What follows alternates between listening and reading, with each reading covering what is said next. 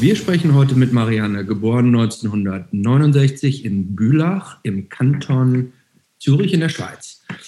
Marianne spielte früher in Bands wie Profax, Mr. Willis of Ohio, Ferguson, schrieb Fanzines wie Silent Majority und Lip und hat am amerikanischen Heart Attack Fanzine mitgearbeitet, betrieb das Label Mugglewump Records, habe ich vermutlich schon gleich falsch ausgesprochen, nee, und ähm, Ape Must Not Kill Ape und arbeitet heute als Lehrerin in Basel, auch in der Schweiz. Und genau. warum wir heute gerne mit Marianne reden, ist, dass sie ähm, in der Zeit, in der ich mich vermehrt mit Hardcore beschäftigt habe, DIY Hardcore, war ähm, Marianne mit ihrem Label relativ präsent, weil ich großer Fan nach wie vor von Sleeper bin, wo sie eine Single rausgebracht hat. Mhm. Ähm, sie war sehr präsent äh, im Hard Attack, beziehungsweise hat am Hard Attack mitgearbeitet und Fanzine, was, was in seiner Zeit für mich und glaube ich auch für viele Leute äh, Anfang, Mitte der 90er sehr prägend war.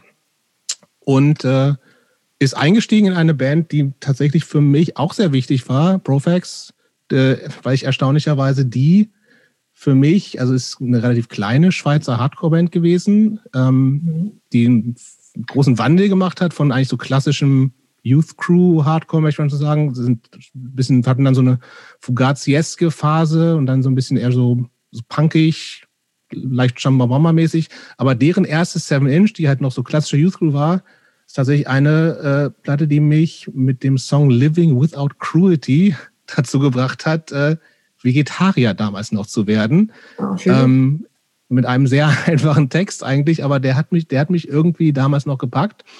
Ähm, und wie gesagt, äh, Anfang, Mitte der 90er war Marianne irgendwie für mich präsent, dann aber jahrzehntelang nicht mehr, obwohl sie immer noch sehr, sehr aktiv gewesen ist in Bands und so, aber es hat sich so ein bisschen aus meinem Dunstkreis raus und deswegen bin ich sehr gespannt, heute zu hören, was, äh, wie sie das damals die Zeit empfunden hat und was danach passiert ist und was jetzt so abgeht. Hallo mhm. Marianne. Okay. Und dann fangen wir auch gleich an und zwar mit unserer Standard ersten Frage. Marianne, wann kam Punk in dein Leben? Ha, da muss man vielleicht noch äh, darüber nachdenken, was Punk ist. Ist Punk nur die Musik oder ist Punk dann auch die ganze Einstellung dazu? Du, du kannst ganz frei antworten, aber du kannst auch nur von der Mode reden, wenn es dir lieber ist.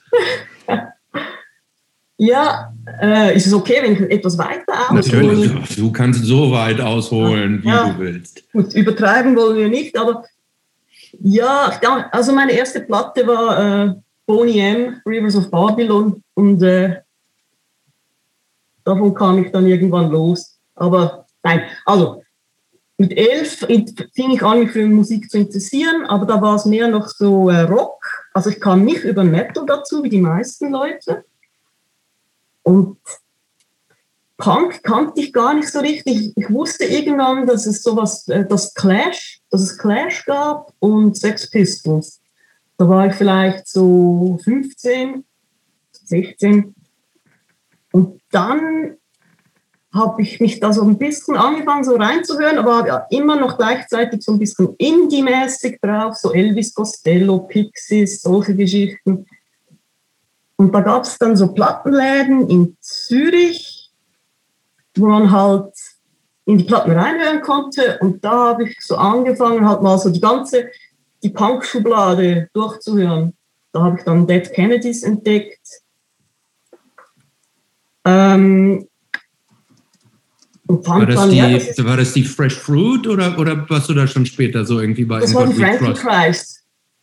Frankie Christ. Ja. Mhm. Aber ich frage mich gerade, wann die rauskam. Ich denke, da war ich vielleicht schon 18 oder so. Das kann sein. War das was, wo du sofort gemerkt hast, das ist genau mein Ding? Ja. Aus irgendeinem Grund habe ich die dann rauf und runter gehört und ich fand auch die Texte ganz, ganz toll. Das hat, äh, das hat dann richtig gut zusammengepasst. Und und vielleicht ist die Frankenchrist auch nicht ganz so, nicht, also ein bisschen weniger hart als die ersten Platten, denke ich. Also das war ein guter Einstieg für mich. Für jemand, der gleichzeitig noch U2 und Bruce Springsteen hörte damals. Mhm. War die Frankenchrist, war das das Album, wo dieses, wo dieses Poster von dieses obszöne Poster Ja. von dem Schweizer Künstler dabei war, was, Genau. was irgendwie dann auch ähm, zensiert Penis wurde? Oder Landscape. in, Penis Landscape. Genau, Ja. Das Das- dann zensiert wurde. ja. Ja. Ich, ich habe es nicht mal genau in Erinnerung, was das war. Ein, ein Poster voll mit erregierten Penissen, war das doch so, oder? Ja. Und Vaginas, also ja, das war so ein Endlosbild. Die- Das war so ein Eindringen mehrmals, glaube ich. So habe ich es in Erinnerung. Ist, das so, ist das nicht so ein klassisches Schockding für 15-Jährige? Oder hat das dich auch gleich, fandst du das gleich gut, weil es so Shock-Value hatte? Ha, das ist eine gute Frage. Also schock- nein, ich fand es überhaupt nicht schockierend. Okay. Ähm, ich fand es ein bisschen eklig, aber nicht, weil es sexuell war, sondern einfach, weil es Tiger war und es war einfach so ein bisschen schleimig, grünlich, äh, grün-grau. Das fand ich ein bisschen eklig. Es sah so ein bisschen halb verwest aus. Das fand ich eklig. Aber nee, nee. Das andere war vollkommen okay. Ähm, Wie heißt der Künstler nochmal? Ich habe eben. äh, Ist das äh, HR Giga oder so ähnlich? Genau, der? ja. Der Alien-Typ. Mhm. Ähm, ja, und dann, dann war ich da halt so an der, äh, in der Kantonsschule, das ist das Gymnasium in der Schweiz. Hab mir dann Dead Kennedys auf die Lederjacke geschrieben Korrekt. und, und Husker Du auch noch. Wen, vielleicht gut. weniger. Naja, die fand ich halt auch cool. Die waren ein bisschen melodiöser, waren super. Spitzenband, nach wie vor, ja. Und dann war, das war es dann aber irgendwie, da war ich dann halt, und ich ging zur Schule in Bülach, das war noch auf dem Land eher. Und da war ich dann eigentlich eher ziemlich allein mit meinem Punk. Ja, das habe ich nämlich erstaunlicherweise gelesen. Es gibt so ein, so ein Interview mit dir, schon schon länger her, in so, einer Schwei in so einem schweizerischen Heft namens Loop.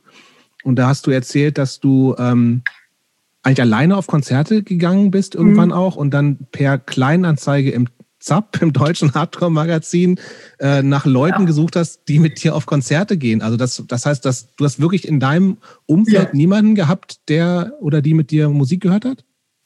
Doch, aber dann halt doch nicht Punk. Okay.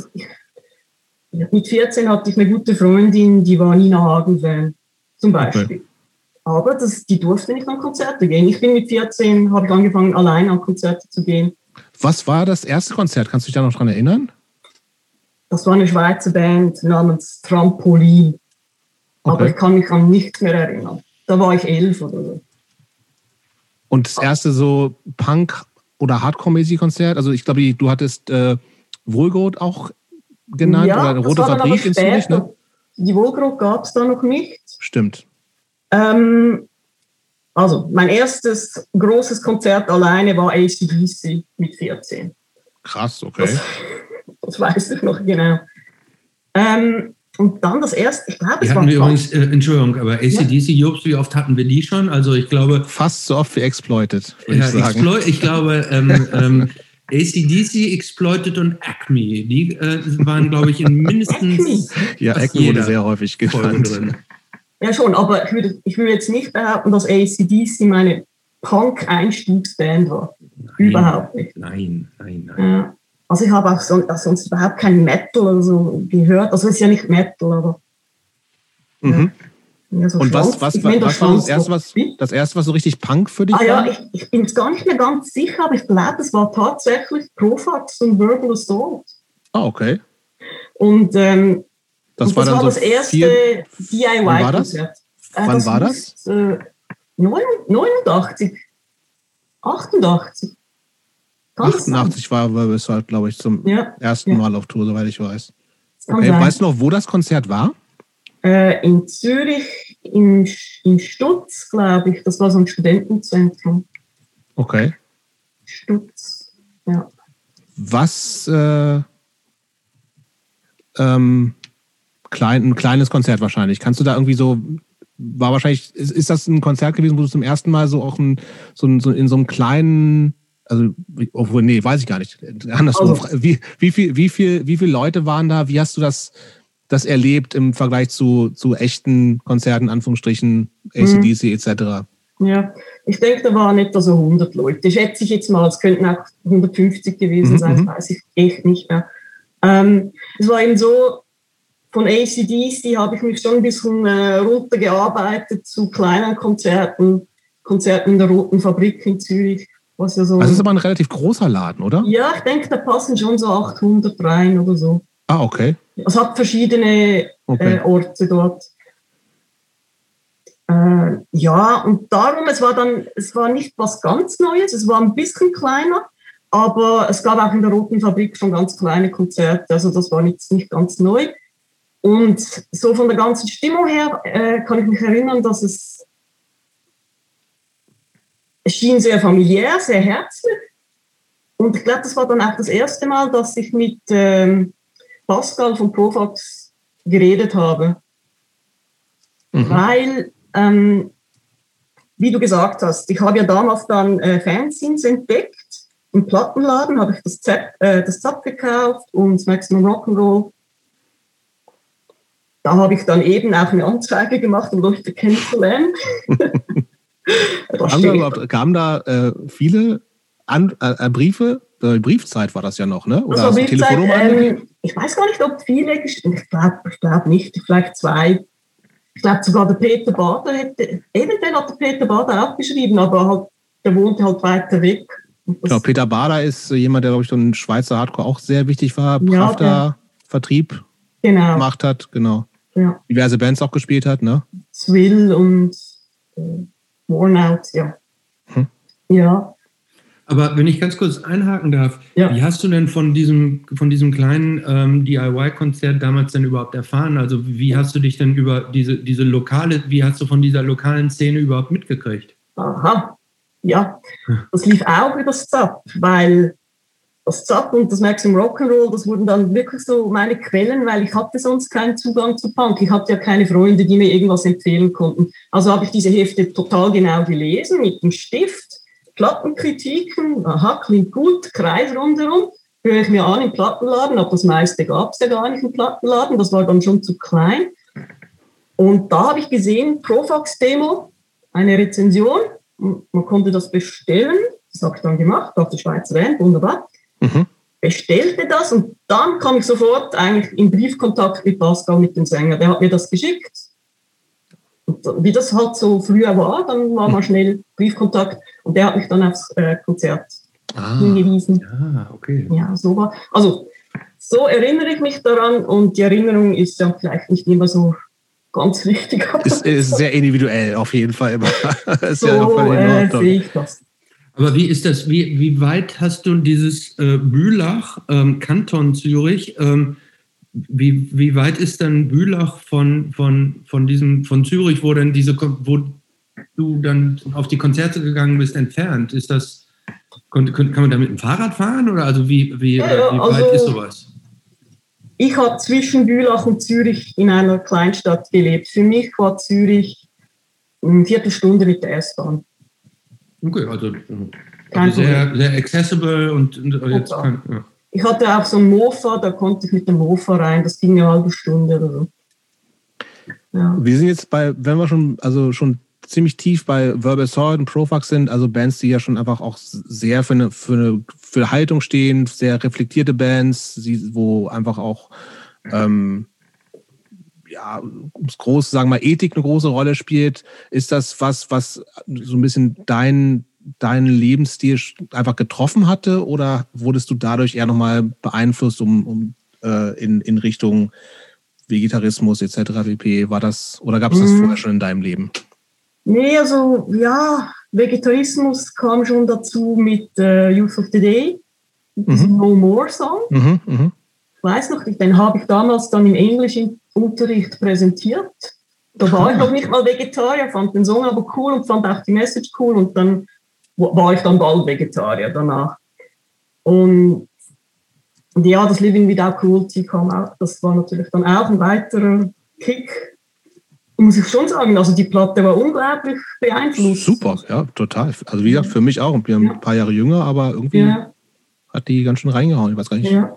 Sound ist nicht so geil im Nachhinein, aber ja, ja. ja. Aber ja, eine schicke Sache war das damals. Absolut. Ja. Die waren so ein bisschen die Schweizer Instat, oder? Wahrscheinlich. Ja, irgendwie, Irgendwie Ich find- schon, ja. Ich finde, die erinnern mich total, also musikalisch und so weiter, erinnern die mich total an, an, an Instead. So. Ja, also, Ja? ja finde ich schon. Also jetzt nicht so, nicht so, nicht so hart wie die New Yorker Bands, nee, das stimmt. äh, so ein bisschen rumpelig. Ähm, Mhm. Und ich finde, die, die, die, ähm, die Stimme von dem Pascal erinnert mich tatsächlich auch, ich weiß nicht, Kevin, oder wie der Sänger von Instead heißt, erinnert mich so ein bisschen Ja. daran. Ja, das kann sein.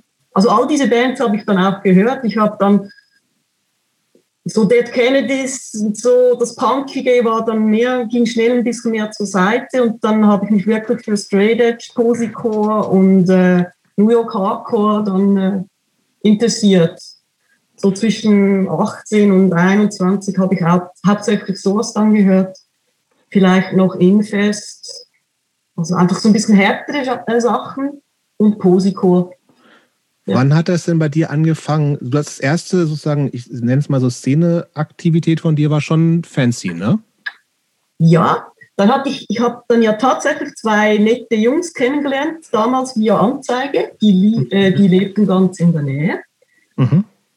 Dann sind wir zusammen. Das sind diese, das sind diese Zapp-Typen, die dann mit dir potenziell auf Konzerte gehen sollten, richtig? Oder Genau. noch, noch zwei andere, die du über Nein, nein, das waren die beiden, die sich Okay. gemeldet hatten.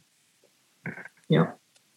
Ähm, und da gingen wir skaten und wir fuhren an sehr viele Konzerte zusammen, das war immer witzig. Und wenn wir skaten waren, dann haben wir bisschen gequatscht, also haben wir oft gequatscht und über Fanzines geredet und irgendwann fanden wir, hey, wir machen jetzt Welt am Fanzine. Eine coole Sache, das kann jeder machen, das machen wir jetzt auch. Und dann haben wir das Silent Majority gemacht. Ja. Das, äh, was ist da, wie, da gab es nicht so viele äh, Ausgaben von, ein oder zwei? Kann das Das war eine, mein Gott, ja, es gab nur eine. Es gab nur eine, korrekt. Reicht ja auch. Aber das war, so- also das, was ich recherchieren konnte, war, es war schon so ein klassisches Fanzine. Ein paar Bandinterviews, Reviews. Natürlich. Was gab es noch da drin? Vielleicht noch eine Filmkritik. Es gab Kochrezepte, wir haben Bands angefragt, dass sie uns ein Kochrezept schicken, mit Fotos, wie sie es kochen. Okay. Und Aber auch, dann äh, natürlich dann kopiert, dass man nichts mehr erkennen konnte, wahrscheinlich, ne? Auf den das Fotos. ging, nein, nein, es wurde gedruckt, das war damals Ah, noch. Ja, ja, das, äh, Ja, in der feinen Schweiz. Äh, ich wollte Ja, ja. gerade auch noch, ich wollte Ja, ja. gerade sagen, da gab es doch mit für einen Schweizer Fernsehen, da müsste es doch eigentlich auch so Finanztipps oder sowas drin gegeben haben, oder? nein, gab es leider nicht, obwohl ein, einer der Macher arbeitete ja bei einer Bank, also immer noch. Also, ganz klassisch. Ähm, nee, das haben wir, wir haben das relativ äh, schick gemacht für, für, für die Zeit, denke ich. Das heißt, ihr seid tatsächlich auch irgendwie in eine Druckerei gegangen, weil Ja, ja. Wir, wir sprechen schon noch von äh, Cut and Paste, Schere, Layout. Äh, Das schon, aber Dreh- das Drehcomputer. äh, wie nannte man das? Retro-Foto, äh, keine Ahnung. Das muss, das muss, das muss, da musste irgendwie ein Abzug hergestellt werden Mhm, von mhm. den Fotos separat und so. Das haben wir so okay. Das war, hat auch einiges gekostet.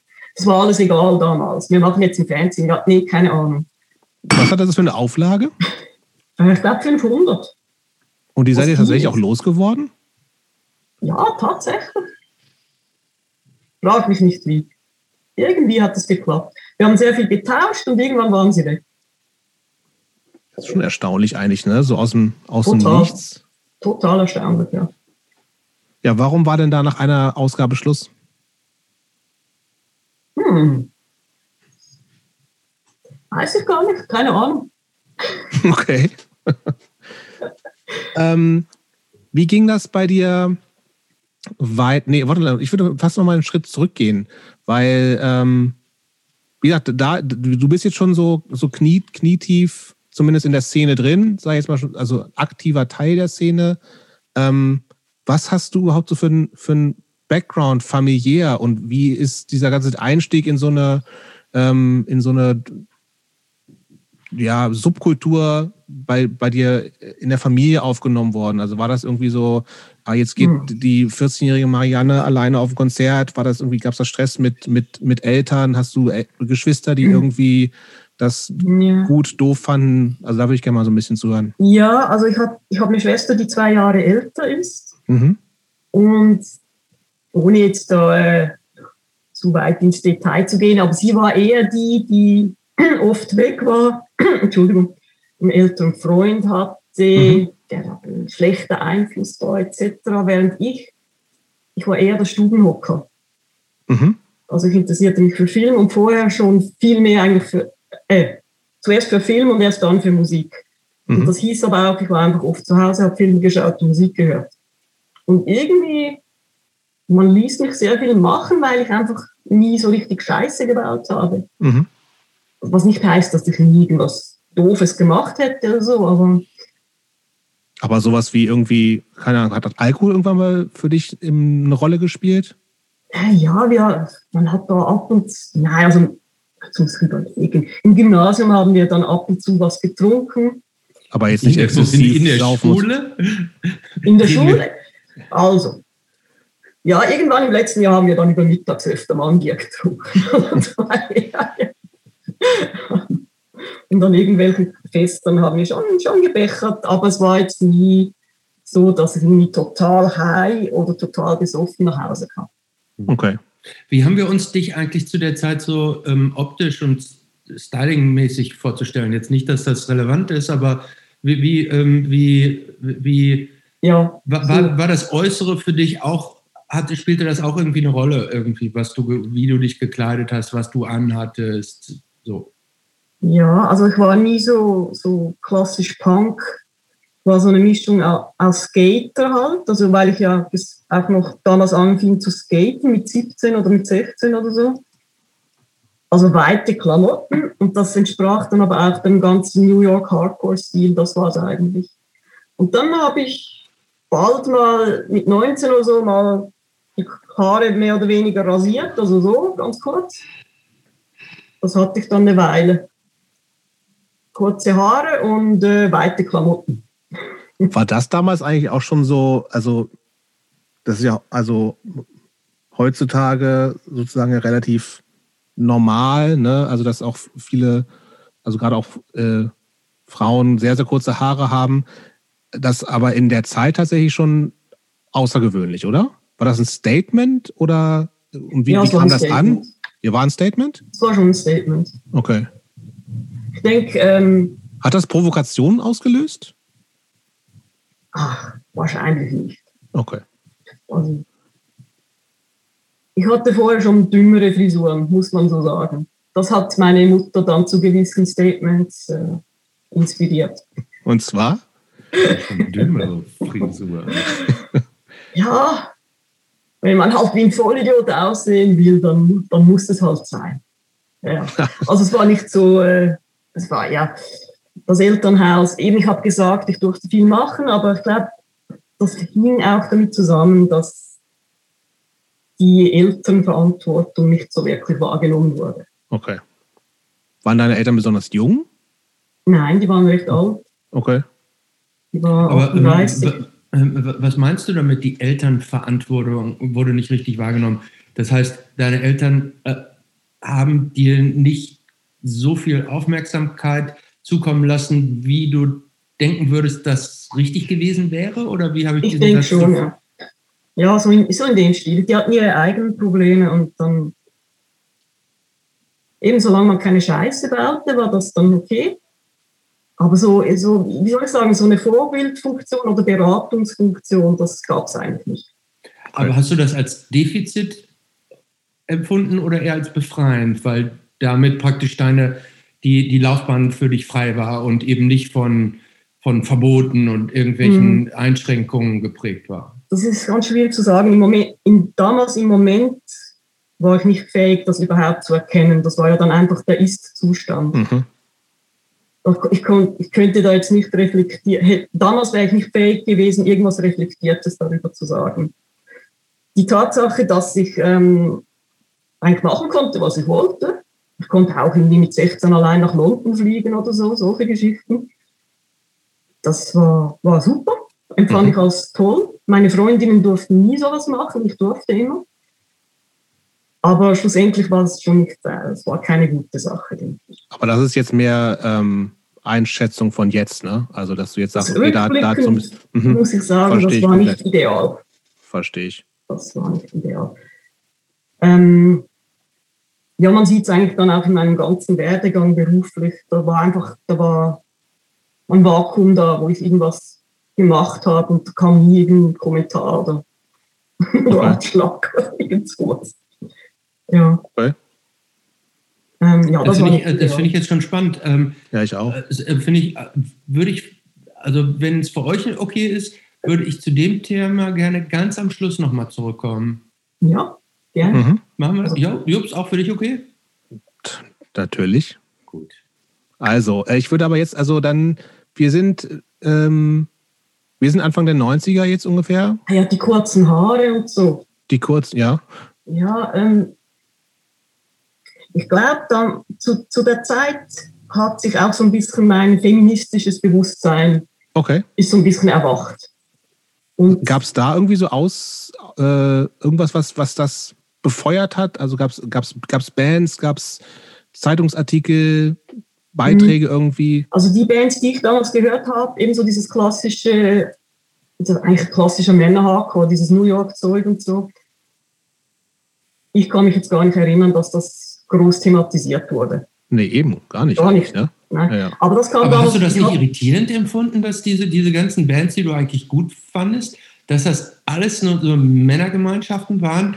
Äh, tendenziell auch die New Yorker sind ja auch tendenziell so mackerig. Ne? Das, sind, das sind jetzt ja nicht so Treehugger wie Verbal Assault oder, oder so, sondern ähm, das sind ja. ja. alle irgendwie so Wifebeater, Unterhemd, Muskeln, Tätowierungen. Das war so. noch nicht ganz, das war noch damals noch nicht ganz so krass. War noch nicht so. Okay. Ja.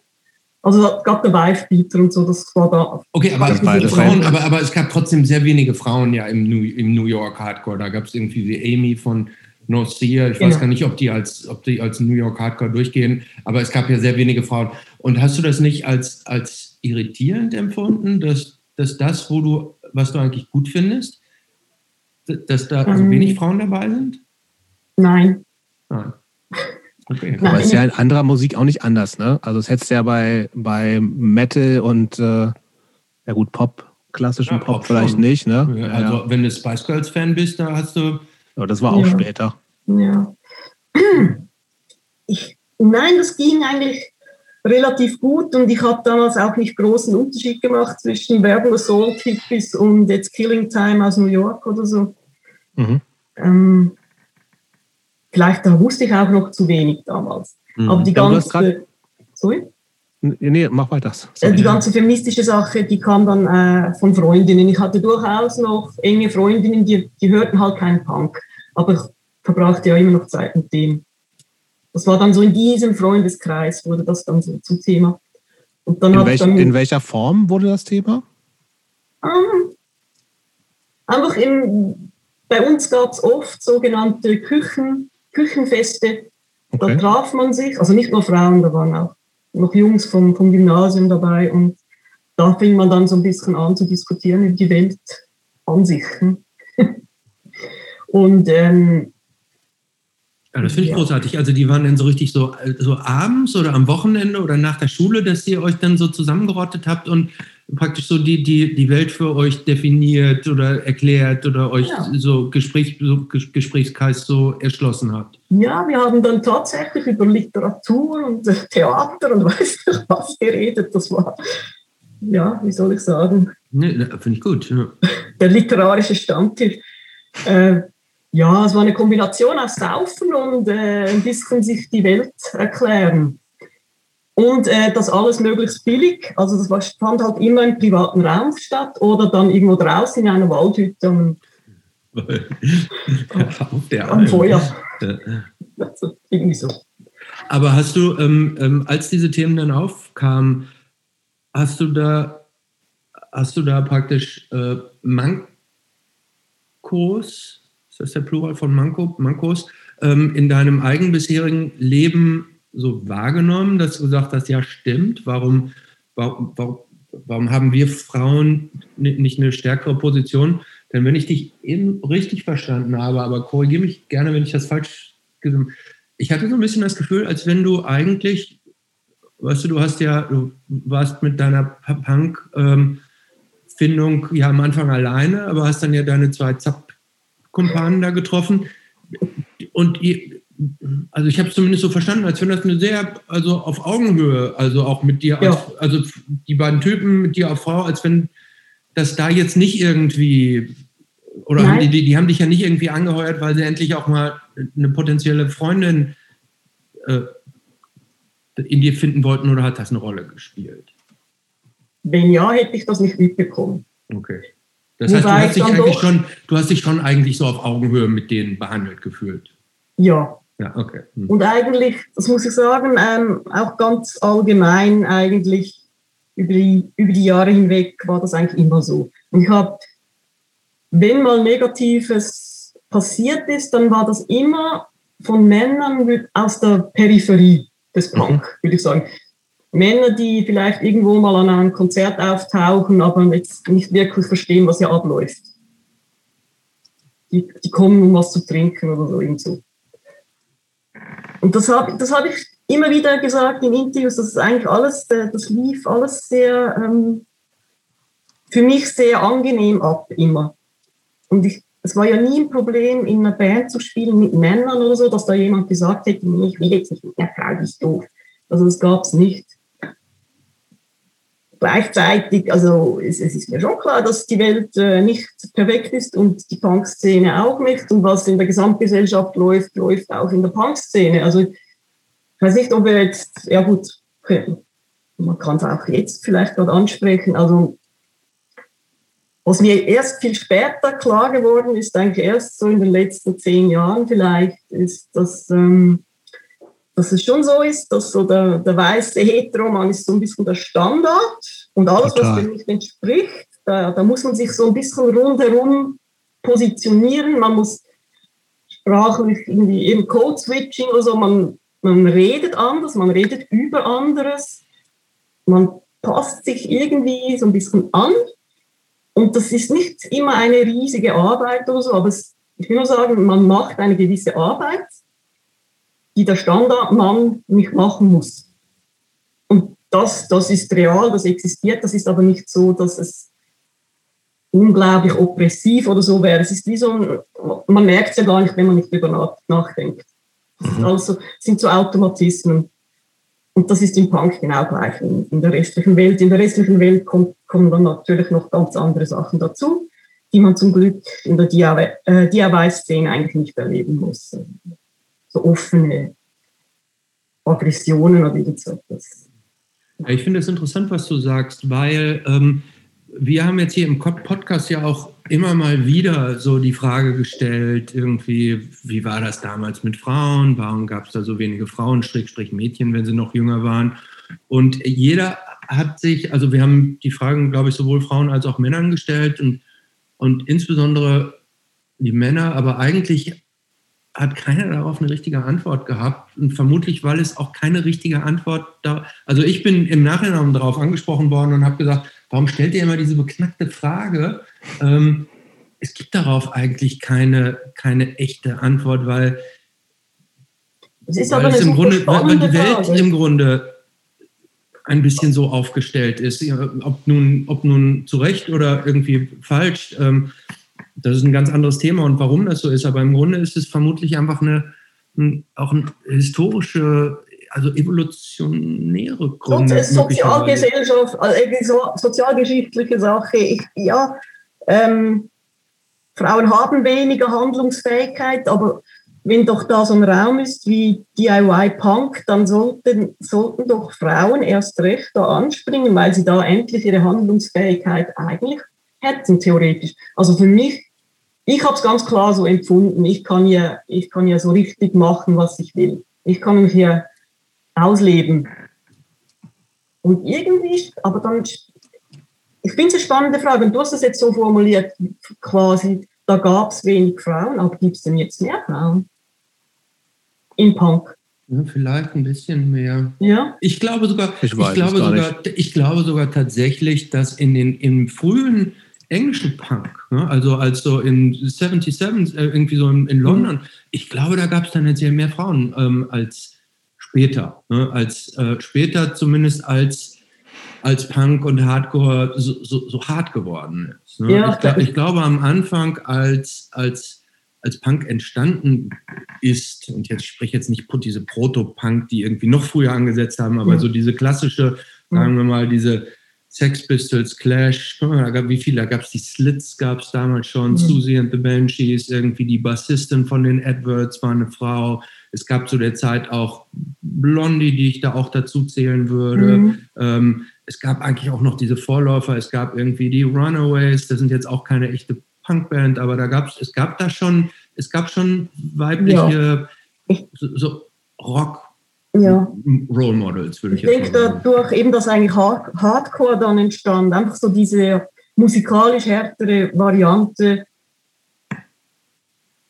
Ich glaube, das sprach, das, das, das gab dann wirklich Männern den Raum, jetzt mal sich zu präsentieren auf diese Agro-Art, die Frauen wahrscheinlich nicht allzu sehr angesprochen hat. Das kann man so sicher sagen. Also dieses Rumstampfen auf der Bühne und rumschreien ist vielleicht nicht das.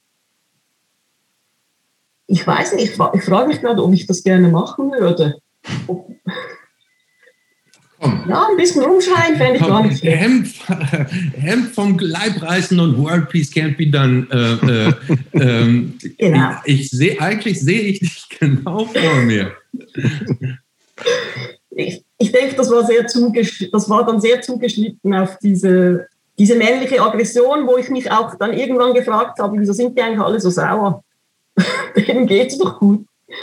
Ähm, aber trotzdem äh, ja, ich fand aber das, was du vorher gesagt hast, wo ich auch, also ganz, ganz wichtig nochmal ist, dass, dass es ähm, einfach einen Unterschied gemacht hat, so, also eher auch im, im Nachhinein das zu erkennen, dass wenn man eben nicht den, dem Großteil der Szene angehört, wenn man eben nicht mhm. weißer Typ ist, dass, dass, dass es oft automatisch so ein sich anpassen, zu so einem sich Anpassungsding geführt hat. Also klar, ich, also ich habe das auch, ich hätte damals, glaube ich, auf jeden Fall gesagt, nee, hier sind alle gleichberechtigt. Das ist alles, alle sind gleich. Also das ist immer auch der Anspruch gewesen. Ja. Ich, aber ich glaube auch, ich, ich habe äh, auch in den letzten Jahren erst verstanden, dass es halt dieses äh, Teil der Szene sein für Typen, die einfach viel einfacher ist, weil es männlich kodiert ist, genau. ähm, weil es einfach das Männliche so, so, so, dominant ist, also auch so mit, mit Role Models und so. Also ich, ich kann mir jeden, jedes Wochenende kann ich mir irgendwelche Typen, bei Konzerten sehe ich fast nur Typen auf der Bühne. Es ist also einfach, es ist so eine Normalität so, ne? Mhm. Und, äh, und klar, der Anspruch, und ich glaube, das Bewusstsein war ja dann in der Zeit auch immer schon da, dass es irgendwie, ähm, dass das nicht, nicht, äh,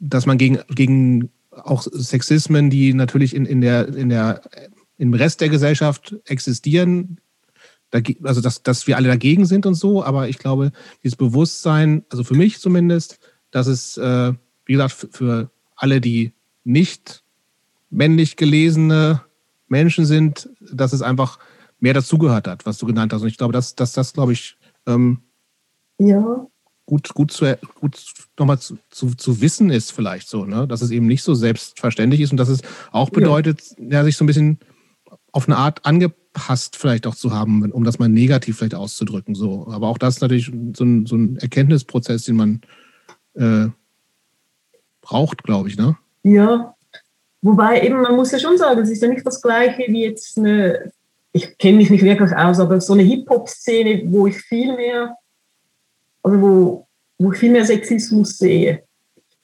Das war ja schon mhm. eigentlich schon ziemlich hippie-mäßig. Das war also, Voll. Also das war ja auch schön. Aber eben, wie gesagt, das sind dann diese, diese kleinen Sachen, die, ja. die weil sie so klein sind, ist es nicht im Grunde also es ist jetzt, ich, ich denke schon die ganze Zeit drüber nach, ist es nicht im Grunde überall, wo viele Menschen zusammenkommen, tendenziell immer mehr Männer, ist es nicht, ist es nicht ist das nicht die schreckliche Glaube ich. Also ja. wenn du zum Fußballspiel gehst, sind da überwiegend Männer. Wenn du ähm, in zu irgendeine Hauptversammlung von Mercedes-Benz gehst, sind da überwiegend Männer. Wenn du also ja, aber jetzt, ich, ich sag, glaube, mir eine, sag, mir mal eine, Veranstaltung, wo nicht überwiegend Männer sind. Superpartys. Tupperpartys, ja.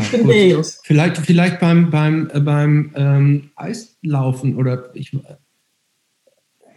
Aber ich glaube, was der Unterschied ist, dass es, glaube ich, äh, oft, also klar hast du recht, ne, so. Ich glaube aber, der Unterschied ist, dass dieses, ähm, äh, dass, dass dein, dein Geschlecht eine Rolle spielt und dass du damit irgendwie auf eine Art auch konfrontiert bist, dass das schon, so, sobald du in einer extremen an Anführungsstrichen Minderheit bist, halt eine Rolle spielt. So, das ist ja auch das, was wir mit dieser ganzen, mit dieser ganzen, warum zu Recht viele ja, Frauen dieses Female Fronted total doof fanden, so, einfach weil es so hervorgehoben ist, weil es nicht scheißegal ist, weil es eben natürlich auch äh, ähm, was Besonderes in Anführungsstrichen ist, wenn du halt irgendwie, wie gesagt, jeden, jeden Abend, wenn du auf Konzerten bist, siehst du zehn Typen auf der Bühne und dann vielleicht einmal im Monat eine Frau. Mhm. Das wird halt hervorgehoben. Und das, das heißt, du wirst irgendwie als Person, die, die nicht männlich ist, einfach damit konfrontiert, mit, mit, dein, mit, dein, mit deinem Geschlecht. Und das, das werden Männer halt nicht, ne? Ja. Und das ist, glaube ich, ein Riesenunterschied. Also, ja. Und das wirst du als Fußballfan, glaube ich, auch nicht. Auch wenn, also das ist, glaube ich, dann Fußball, eher egal. Also als gesamtgesellschaftlich, gesamtgesellschaftlich möchte ich nur sagen, dass da sind wir in der Überzahl. Also die Nicht-Weißen. Voll. Äh, ja, das, das ist eigentlich die Überzahl und trotzdem dominiert die Minderheit eigentlich. Mhm die Gesellschaft. Ja, also ja, genau das mit in der Minderzahl sein. Ich muss sagen, am Anfang jetzt Konzerte spielen und so, das war, war für mich lange, lange äh, schwierig. Ich, fand mhm. das, äh, ich habe sehr oft mit dem Rücken äh, zum Publikum gespielt. Ich hatte wirklich sehr oft das Gefühl, ich, das war vielleicht auch völlig unberechtigt, aber dass ich jetzt einfach angestarrt werde als Exotin. Mhm. Und vielleicht ist es, also, es kann ja, kann ja auch sein, dass ich wahrscheinlich die Frau eher anschaue in einer Band, wo es nur eine Frau gibt. Mhm. Weil es einfach ungewöhnlich ist. Ich war, also, das, das war mir dann irgendwie am Anfang war mir das zu viel. Das ging eine Weile, bis ich das dann irgendwann mal verdaut hatte, bis es mir egal war. Ja, kann ich gut ja. verstehen. Du hast, äh, also du bist ja irgendwann, ähm, ist Profax deine erste Band gewesen? Ja. Also wie ja. gesagt, Profax gab es schon, hatten wir ja auch schon gehört so. Ja. Und da ist hat, glaube ich, irgendwann, der Gitarrist hat aufgehört. Genau. Ne? Und dann der Bassist hat, glaube ich, Gitarre gespielt. Genau. Und ähm, du hast als Bassistin angefangen. Genau, ich hatte mit 14... Vom Fan zum Bandmitglied, das war wie bei wie Rollins zu Black Flag. genau so. Genau 100% so. genau so. äh, ja, mit 14 hatte ich eine Gitarre bekommen. Also ich muss sagen, meine Eltern haben sich schon, also um solche, um solche Dinge haben sie sich schon äh, gekümmert. Also mhm. ich was wollte, bekam es dann schon. Ähm, da hatte ich diese elektrische Gitarre und habe dann das mir selber beigebracht. Und als mich Profax fragte, ich bin keine Bassistin, das ist jetzt einfach mal so. Ich, auch jetzt, ich bin eine ganz furchtbare Bassistin. Mhm. Aber als sie mich gefragt haben, dachte ich, ja klar, also ich meine, die Chance, mein Gott, ich kann nicht wirklich Bass spielen, aber ja, ja, klar, ich mache mit. Und dann äh, stieg ich da ein. Zwei Wochen später gingen die schon ins Studio und nahmen irgendwie die zweite Single auf und da waren irgendwie Konzerte in einem Monat. Und, äh, äh, aber irgendwie, äh, ja, das ging dann. Also da war mir klar in dem Moment, da musst, musst du jetzt einfach machen. Da. Du hast aber vorher nie in einer Band gespielt irgendwie Nein. oder mit anderen Leuten zusammen irgendwas gemacht oder so?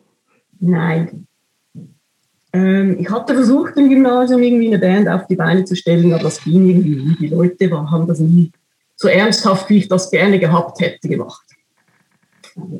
Aber ähm, dass du dann von Profax da ausgewählt wurdest, ähm, das hing damit zusammen, weil ihr im Grunde sowieso schon praktisch so freundschaftlich in der Szene verbandelt war? Oder haben die sich auch gefreut, eine Frau in der Band zu haben?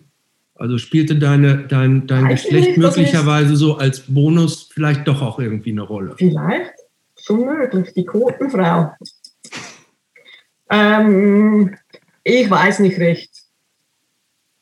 Wenn, okay, wenn ich es jetzt betrachte aus meiner Warte, ich war jetzt schon in einigen Bands und wenn jemand aussteigt, dann sucht man oft verzweifelt nach jemandem und fragt dann wirklich halt alle. All, ja, erstens mal alle und vor allem auch Leute, mit mit denen man Zeit verbringen will. Also lieber ja. jemand, den man cool findet, als jemand, der, als jemand, der super spielt und allen auf den Sack geht. Das stimmt. ja, also von daher, ich verstehe, also ich habe das so eingeordnet. Ähm, das war trotzdem ja schon eine recht etablierte Band, ne? Also die waren vorher schon ziemlich aktiv. Also auch, mhm. also ich glaube, die alle, alle größeren Hardcore-Shows, die es in der Zeit äh, in der Schweiz gibt, hat, also Gorilla Biscuits hat Provax mitgespielt vor deiner Zeit, ja, diese, stimmt, ja. diese ähm, Verbal Salt Show und sowas alles. Also die waren schon ja einfach sehr, sehr, sehr präsent. Ähm, erste Frage, wie, wie schnell oder hat es sich überhaupt ähm, wie, wie deine Band dann angefühlt oder war es die Band, in der ich jetzt mitspiele, um, weil die mich gefragt haben? Hm, das weiß ich gar nicht mehr. Also so vom Menschlichen her ging das schnell sehr gut, obwohl ich zwei davon kaum kannte. Zwei Mitglieder vom, ja, warte jetzt mal, der eine stieg ja aus. Aber der Schlagzeuger war ja eigentlich auch gar nicht in der Punk-Szene, der hört ah, okay. Jazz und so. Aber es ist ein super angenehmer Typ. Nee, das hat alles ganz gut funktioniert. Musikalisch war ich am Schwimmen. Hatte keine mhm. Ahnung, konnte mich auch nicht einbringen auf irgendeine Art musikalisch. Ich habe sie versucht irgendwie hinzubekommen und ja, das war okay. Aber ja, also musikalisch fühlte ich, ich es gefiel mir, was wir da machten, aber es war jetzt noch nicht die Erfüllung oder so. Das heißt aber, du hast so im Songwriting und so, hast du an Prof, bei Profas eigentlich gar nichts gemacht? Ich habe äh, hab Text, ich hab einen Text geschrieben. Okay. Und äh, nein, Songwriting nicht, weil ich es auch gar nicht konnte. Ich hatte mhm. keine Banderfahrung. Mhm. Eine Weile bei mir. Bis ich einen Song, auch jetzt kann ich nicht einfach so einen Song aus dem, aus dem Ärmel schütteln. Ja, das geht Jungs genauso. Ist, das kollaborativ. Ja. ja, ich kann das auch nicht. Also ich kann ähm, schon, aber es ist dann kein guter Song. okay. ähm, wart ihr, habt ihr viel gespielt in der Zeit dann noch? Weil es ging dann relativ fix auch zu Ende, habe ich das Gefühl gehabt. Ja, ich glaube, es ging vielleicht noch anderthalb, eineinhalb Jahre oder so, kann das sein. Gab es da Touren oder sowas? So richtige Touren gab es nicht, aber wir haben ein paar Mal in Deutschland gespielt. Ist da irgendwas so an, an den Konzerten, die du mit äh, Profax gespielt hast, besonders in Erinnerung geblieben, was besonders gut oder besonders schlecht war? Oder besonders aufregend oder wie auch immer? eigentlich diese, ja, dieser Fernsehauftritt, dieser Fernsehauftritt, das war eigentlich schon eher der Horror. Ja, also genau, es gibt, ich, ich werde das dann auch noch auf Facebook nochmal verlinken, weil es gibt es auf, es gibt das war, anderthalb Profex, Profex war der, war der äh, Schweizer Beitrag zum Eurovision Song Contest. Das so ähnlich. Doch, oder? Also es gab offensichtlich im Schweizer Fernsehen 1992 eine anderthalbstündige Diskussion über Hardcore. Mhm. Und da haben äh, Profax und Fleisch gespielt, live in, in, in der, äh, bei der Sendung sozusagen. Im Studio, ja. Im Studio, genau. Es war so ein, so ein, ja, war auch ein, war es ein Konzertraum eigentlich, ein normaler, ein üblicher, wo nein, nein, das war, das war im Studio. So, genau, man, also es ist, aber das, das wirkte schon wie, wie, also von den Bildern wie ein normales Konzert mit dem klassischen mit 90er Halbkreis, Anfang 90er Halbkreis davor. Also es ging jetzt nicht so wirklich bei den beiden Bands ab und so, sondern es war ja, eher also so. Das war so eine Zoo-Situation. Also das, ja, das hieß mehr, mehr als sonst wahrscheinlich, ne? Sehr viel mehr als sonst. Das ja. war eine völlig absur eine absurde Situation. Eigentlich diese, das war eine Musiksendung, die haben damals versucht, so verschiedene Musikszenen zu beleuchten, was ja eigentlich eine, eine schöne Sache war, indem sie tatsächlich Leute einladen, Live-Musik haben, Fans dort haben, aber äh, das hat einfach nicht so recht funktioniert. Das war, du kannst nicht die Leute irgendwie in so ein komisches künstliches Konzert stellen und dann sollen die für dich rumtanzen und Stage diven, so wie die Affen und so. Also, nee, als Konzert glaube ich auch nicht. Aber findest du denn, das hat das, das, also die, was ich mir jetzt im Nachhinein gefragt hätte, und ich wahrscheinlich hätte ich mich das sogar auch in der Zeit auch die Frage gestellt, ähm, sind denn überhaupt ist es A, ist es sinnvoll überhaupt, so eine Sendung im Fernsehen, im öffentlich-rechtlichen Fernsehen zu machen? Mhm. So als, als Subkultur, die, die sich als Gegenkultur versteht. Ja. Ähm, und B, gab es nicht massenhaft Diskussionen an Leuten, die sagten, wie, wie könnt ihr nur und Ausverkauf und was weiß ich alles. Also Ausverkauf war also nicht, wir sind, ich weiß gar nicht, ob wir überhaupt Geld bekommen haben. Ich glaube, wir nee, haben aber im Sinne von irgendwie, das gehört nicht ins Fernsehen, das ist unser Ding, sowas ist, also ich meine, die Szene hat ja schon durchaus immer auch was, was, was Elitäres, wir, wir bleiben unter uns und so. Ne? Ja, ja. Ich, also, das ist natürlich das überhaupt nicht so, sondern ich, ich präsentiere mich erstmal so der großen Öffentlichkeit und das, das kommt nicht immer gut an. Ja, wir haben, wir haben lange diskutiert, ob wir es machen sollen oder nicht. Und also ihr, ihr als Band oder meinst Wir als Band haben es lange okay. diskutiert und genau aus, aus solchen Gründen. Ja. Aber es Aber, gibt ja, kennt ihr eigentlich diesen, äh, diesen, ähm, diesen äh, klassischen Fernsehauftritt von Fear bei Saturday Night Live, ja, ja. Wo, ähm, wo die praktisch in, in, Saturday, bei, in Saturday Night Live diese, diese ganz etablierte amerikanische Fernseh-Late-Night-Dings, ne? ähm, es muss ganz früh in den 80ern gewesen sein, wo praktisch alle äh, späteren Hardcore-Legenden dann, glaube ich, nach New York in dieses Studio gefahren sind, irgendwie von Negative Approach über John Joseph und mhm. ich glaube Ian McKay und Henry Rollins und so, wo die praktisch auch im Studio so ein Konzert nachgespielt haben, aber dann praktisch diese ganzen angereisten Hardcore-Typen im Studio irgendwie einen Schaden von mehreren hunderttausend Dollar gemacht haben, weil sie da die gestagedived sind und die Kameras kaputt gemacht haben und so. Oh, das ist ja ein anderes, ja, müsst euch mal das ist ja, gibt, das ist ja ein anderes YouTube. Konzept. So, ne? Also der, der hat ja, ich glaube, da hat tatsächlich einfach viel gespielt. Und die haben gesagt, wir holen jetzt irgendwie die, die echten Punks und Hardcore-Leute, die und die wären dann normalerweise, glaube ich, nicht gewesen. Die haben die aber sozusagen alle eingeladen. Aber das Ding war ja so, wir reden mit den aktiven Menschen aus der Hardcore-Szene. Und das haben ja auch gefühlt einfach viele Leute, die, die zu der Zeit sehr aktiv waren. Und ja. enge, der enge, enge äh, Kern der Szene hat da ja gesprochen auch so, ne? Also, ja, ja. ja. Gab es Leute, die, die auch gesagt haben, ey, auf keinen Fall, was soll der Scheiß? Weißt du das? Leute in meinem Umfeld oder Leute. Ja, also aus, aus der Szene, so muss jetzt nicht dein Umfeld ich, sein. Das habe ich nicht groß mitbekommen, aber okay. ich muss sagen, ähm, also als aus, es ging mir nie darum, ist das jetzt ausverkauft, weil eben es war ja, es war nichts Finanzielles dabei und überhaupt man muss sehen, Schweizer Fernsehen, das hat schon was Provinzielles, oder? Also das ist dann so ein drittes Programm für euch, würde ich mal sagen. Mm, also, ja, aber das ist ja, ja, ja schon was, was, was etabliertes. So, ne? Das haben wahrscheinlich auch einfach viele Leute geguckt. Ja, wahrscheinlich. Aber das war eigentlich gar nicht so das, was wir groß diskutiert haben, sondern vielmehr, bringt es überhaupt irgendetwas? Bringt es irgendjemandem irgendetwas? Muss die Welt von Gute dieser Szene erfahren? Und? Und? Äh, rückblickend, ja, es war ein Quatsch, das hätte man nicht machen müssen, ein totaler Quatsch. Also, und war das danach zumindest so, dass, dass, dass du oder auch andere Leute aus deinem Umfeld gesagt haben, boah, super, dass wir es gemacht haben, jetzt äh, passiert irgendwas oder? Also ich kann, ich, das ist schon, das ist 30 Jahre her und ich würde sagen, ich empfand es so als, das, hat, das ist passiert, lass es uns nie wieder erwähnen.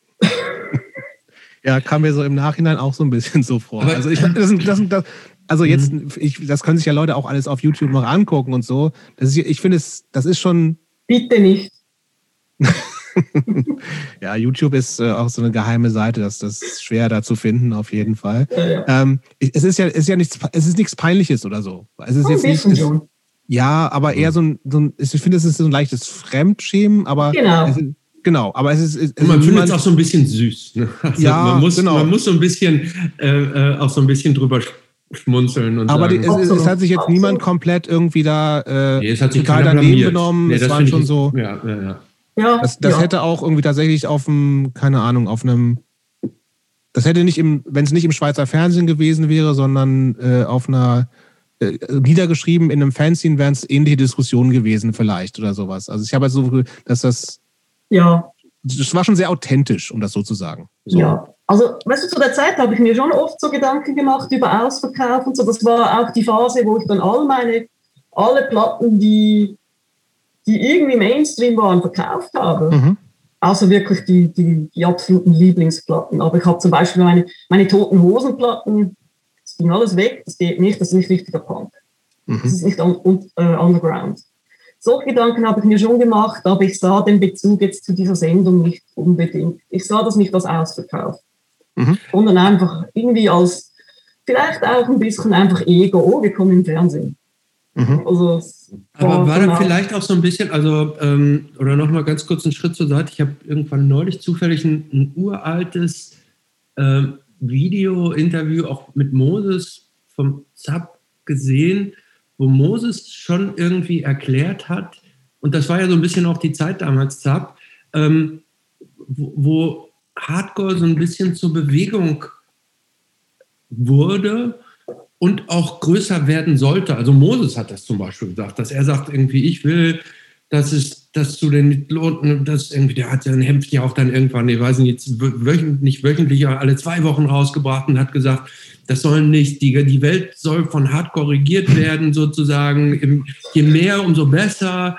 Ähm, war da vielleicht auch so ein bisschen Sendungsbewusstsein denn dabei, dass er gesagt hat, wir wollen die quasi so diese positive Message, die wir haben, diesen positiven alternativen Lebensgegenentwurf auch praktisch mhm. präsentieren, um praktisch äh, nicht nur so Preaching to the Converted, sondern praktisch auch also, die, die, die ja. äh, mehr so auch zu zeigen. Es gibt also. Also ich kann das nur äh, ganz persönlich beantworten. Ich habe keine Ahnung, wie das die anderen empfunden haben. Ich persönlich, nein, auf keinen Fall. Ich hatte überhaupt kein Sendungsbewusstsein, nicht das geringste. Okay. Und ich muss, muss auch ganz ehrlich sagen, dass ich jemand war, der, der es mochte, wenn, wenn Sachen äh, versteckt waren, wenn es nicht jeder kannte, wenn es was Exklusives war oder so. Das, war, das, das gefiel mir ganz gut. Das musste nicht die ganze Welt mitbekommen. Das, mhm. ja. Ich persönlich hatte dieses Sendungsbewusstsein nie, wenn es um die Musikszene geht. Und äh, ja, andere vielleicht schon, keine Ahnung. Und was Moses gemacht hat, ja, das war damals für mich nicht so, nicht so relevant. Also, ja. Aber eben, also die, ähm, ihr wart ja als Band schon, oder habt ihr es vielleicht, korrigiere mich, wenn ich das falsch sehe, ihr wart schon Teil von so einer speziellen Bewegung, die damals so im, im Hardcore dann ja aufgekommen ist. Ne? Also so einmal in Amerika gab es diese ganze um, um Kent McLeod und Ebullition und äh, diese, diese ganze Szene, die, die heute so ein bisschen so als, als der, ähm, die, die aus dem Revolution Summer in DC hervorgegangen ist, aber so ein bisschen als, als Emo-Hardcore so verschrien wird. Dann gab es in Deutschland, gab es ja auch hier die ganzen, diese ganzen Leute, ihr wurdet ja auch von Bernd Bormann mhm, relativ so, ich sag jetzt mal so gepusht so ein bisschen so. Mhm. Ähm, habt ihr das damals schon auch so empfunden, Teil einer, einer neuen Bewegung gewesen zu sein oder hat sich das nicht so angefühlt? Ja, also sagen wir so. Es, es war so, dass damals äh, der, der Bassist von Profax ging, ging nach Amerika und äh, war dann auch eine Weile bei Kent von Ebullition und vom Heart Attack. Und ich glaube, er war auch noch in New York bei Born Against und so, wenn ich das richtig in Erinnerung habe. Oder, und er kam zurück wie mit so einem Koffer voll neuen Ideen und Konzepten. Das war unglaublich. Das war ein, ja, das war ein unglaublicher Push weg von, äh, von diesem Straight Edge Posicore hin zu politischer, politischen äh, Texten, zu ähm, kaputterer Musik, einfach irgendwie ähm, auch viel mehr DIY, also es halt so klassische Labels genau. gewesen wurde, sind, so, ne? Genau, es wurde plötzlich ganz wichtig, dass das alles unabhängig ist, weil früher da, ich meine, irgendwelche Bands, die waren dann auf Dutch East India oder auf irgendwelchen so halb, halb. Ja, selbst äh, Revelation ist ja so einfach so ein Label, was einfach auch viel gemacht hat, was ja nicht, wo die Bands alles selber gemacht haben, sondern da gab es dann irgendwelche Grafiker und alles sieht gleich aus genau. und so, ne? Also, ja. Und das ist ja dann viel diverser geworden im Sinne von wirklich jeder macht seinen Scheiß alleine und stempelt noch die Cover und was weiß ich alles so. Ne? Also das habt ja, ihr so, ja. Ich denke, es hat sich da vielleicht ein bisschen äh, aufgesplittert in die, in die, in die, die ich nenne sie die DIY-Szene halt. Mhm. Eben, wo man dann halt die, die, die Cover selber macht und halt alles möglichst billig sein soll, etc damit das die Grundidee immer ist, dass das sich alle leisten können, etc. Und dass es politischer wird. Wann, das, ob das dann, du hast mich gefragt, Christoph, ob das jetzt was Neues war. Natürlich war das, das haben nicht wir erfunden. Ich, ich denke, das war ein, Import aus Amerika, das muss man so so nee, nee, ich, meine Frage war, ob ihr euch mehr so dann auch als Teil einer Bewegung, also als einer neuen Welle, sage ich jetzt mal, einer neuen Bewegung innerhalb der, sagen wir mal, der großen Punk-Hardcore-Tradition. Das war ja nicht mehr wie Dead Kennedys, ne? Und ja. das war ja auch nicht wie, wie äh, das war auch nicht wie Black Flag oder so, sondern das war ja schon was Jobs gerade beschrieben hat, dieses irgendwie äh, alles selber stempeln und hand, noch handschriftliche Notizen drauf machen und irgendwie diese wahnsinnig aufwendigen Cover mit endlosen Texten, die dazu und, und noch politischem Zusatzmaterial und noch ein Gedichtband auch noch mit rein. In der langen Punk-Historie war das ja schon irgendwie was Neues. Und was auch dann irgendwann vorbei war, ja, zumindest so in, in der Intensität. Ja, ja, also ich, ich, wie immer kann ich nur für mich selber reden, aber ja, ich habe mich als Teil einer Bewegung empfunden, ja. Eines. Und, und wenn ich, wenn ich irgendwelche Onkels oder Tanten oder irgendwelche szenefremden Menschen gefragt haben, was ist das eigentlich für eine Bewegung, in der du da drin bist? Wie hättest du oder hast du oder hättest du das beschrieben? Ja, das, dann beschreibt man halt, dass man äh, Musik macht und dass man die selber vertreibt und dass man selber die Konzerte und die Touren organisiert und so. Aber das ist immer, das war immer sehr schwierig und ist immer noch schwierig, Leuten zu erklären, dass man nicht am großen Erfolg interessiert ist. Und das ist etwas, was mich bis jetzt sauer macht, weil wenn es Leute gibt, die einem das nicht glauben, die sagen dann, ja, ja, na klar, ihr wolltet nicht, ihr wollt nicht berühmt werden. Ich denke, wir waren dann plötzlich alle sehr, sehr stark von Amerika beeinflusst. Ich selber bin dann auch ein erstes Mal zu Kent nach äh, Golita in Kalifornien und dann immer wieder und kam dann eigentlich immer mehr und so mit, mit diesen, es klingt jetzt ein bisschen kultmäßig, ich kam dann eigentlich immer mit diesen äh, Ideen zurück und war sehr motiviert, da weiterzumachen. Aber eigentlich waren es ja Dinge. War das schon zu Hard Attack-Zeiten? Gab es Demolition schon oder war es noch No Answers? Ah, da hat er noch No Answers gemacht, das Vorgänger. Okay. Genau. Aber erzähl uns doch mal ein bisschen, wie war das denn damals? Ähm, vielleicht für diejenigen, die es nicht kennen, das, das, äh, dieses Label Ebullition Records mhm. und deren Macher, Kent McLeod, waren schon so ein bisschen Lichtgestalten und Label von dieser neuen Bewegung, ja, sagen wir mal. Ja.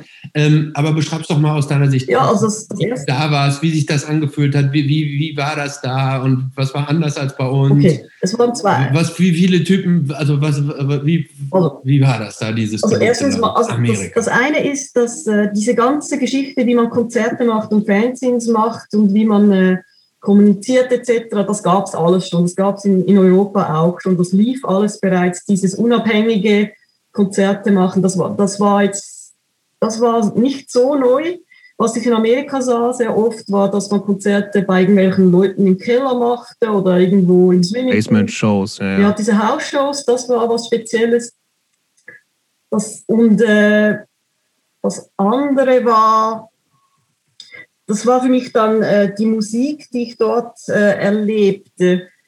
Da bin ich an viele Konzerte gegangen und da hab, ich habe so die ersten so richtigen Emo-Shows gesehen, die mich total komplett niedergewalzt haben. Das war. Von was für Bands sprechen wir so? Also erstaunlicher, erstaunlicherweise war eine der Bands A Veil. A Veil. Okay. Mhm. Die ja dann eher, eher so Pop-Punk waren irgendwann, aber das war so die erste LP, das war für mich noch das war unglaublich intensiv. Und da war Still Life, ähm, Sinker, glaube ich, also zwei kalifornische Bands. Und das war was ganz Neues für mich. Ich, ich kam ja eben mehr von diesem Macker-Hardcore und dann so diese Emotionalität und alle waren fast am Heulen und überhaupt, es, war, es gab kein Stage-Diving, es gab kein Pogo oder so, aber es war die Stimmung im Raum war einfach unglaublich. Das war wie so eine Welle, die so wogte. Mhm. Ähm, ja, das, das war ganz, ganz einschneidend für mich. Wie kam es überhaupt, dass du nach äh, Kalifornien gegangen bist? Also gab es vorher schon Briefkontakt und sowas alles? Ja, das lief über eben den Bassisten von Profax, der mhm. das erste Mal dort war. Mhm. Ich hatte schon auch unterdessen auch schon meine amerikanischen Kontakte damals über das Maximum Rock'n'Roll, wieder mit einer Anzeige. Ich komme nach Amerika, wo kann ich, äh, wo kann ich übernachten? Ähm, hm. aber ja, dann äh, Ma, äh, Mario von Profax kannte den kennt schon, also bin ich dann dort auch hin und das war, das passte sehr gut. Ich bin dann immer länger geblieben. Ähm, was war deine Frage? Ich habe keine gehabt. Nee, die Frage war, wie du da hingekommen bist. Ja. Was Achso, hast doch, du denn stimmt, ich habe eine Frage gehabt. Ähm, wenn du, wenn du, du sagtest, du wärst denn da häufiger hingefahren und immer länger geblieben. Was hast du denn in der Schweiz zu der Zeit gemacht? Also woher hast du die Zeit genommen? Und das Geld. Und das Geld, ja, genau. Meine lieben Leute, es ist so, mein Vater hat für Swiss Air gearbeitet. Bis ich 24 ah. war, konnte ich gratis fliegen. Ah, perfekt. Bis du 24 war, konntest du gratis fliegen? Ja, also vielleicht das, so ein Flug nach L.A. war so 100 Mark oder so. Ja. Ja, gut. Okay, und ähm, äh, das war die Finanzierung der Reise. Und ja. was hast du? Äh, was hast ich hatte angefangen, also, Englisch zu studieren und Soziologie.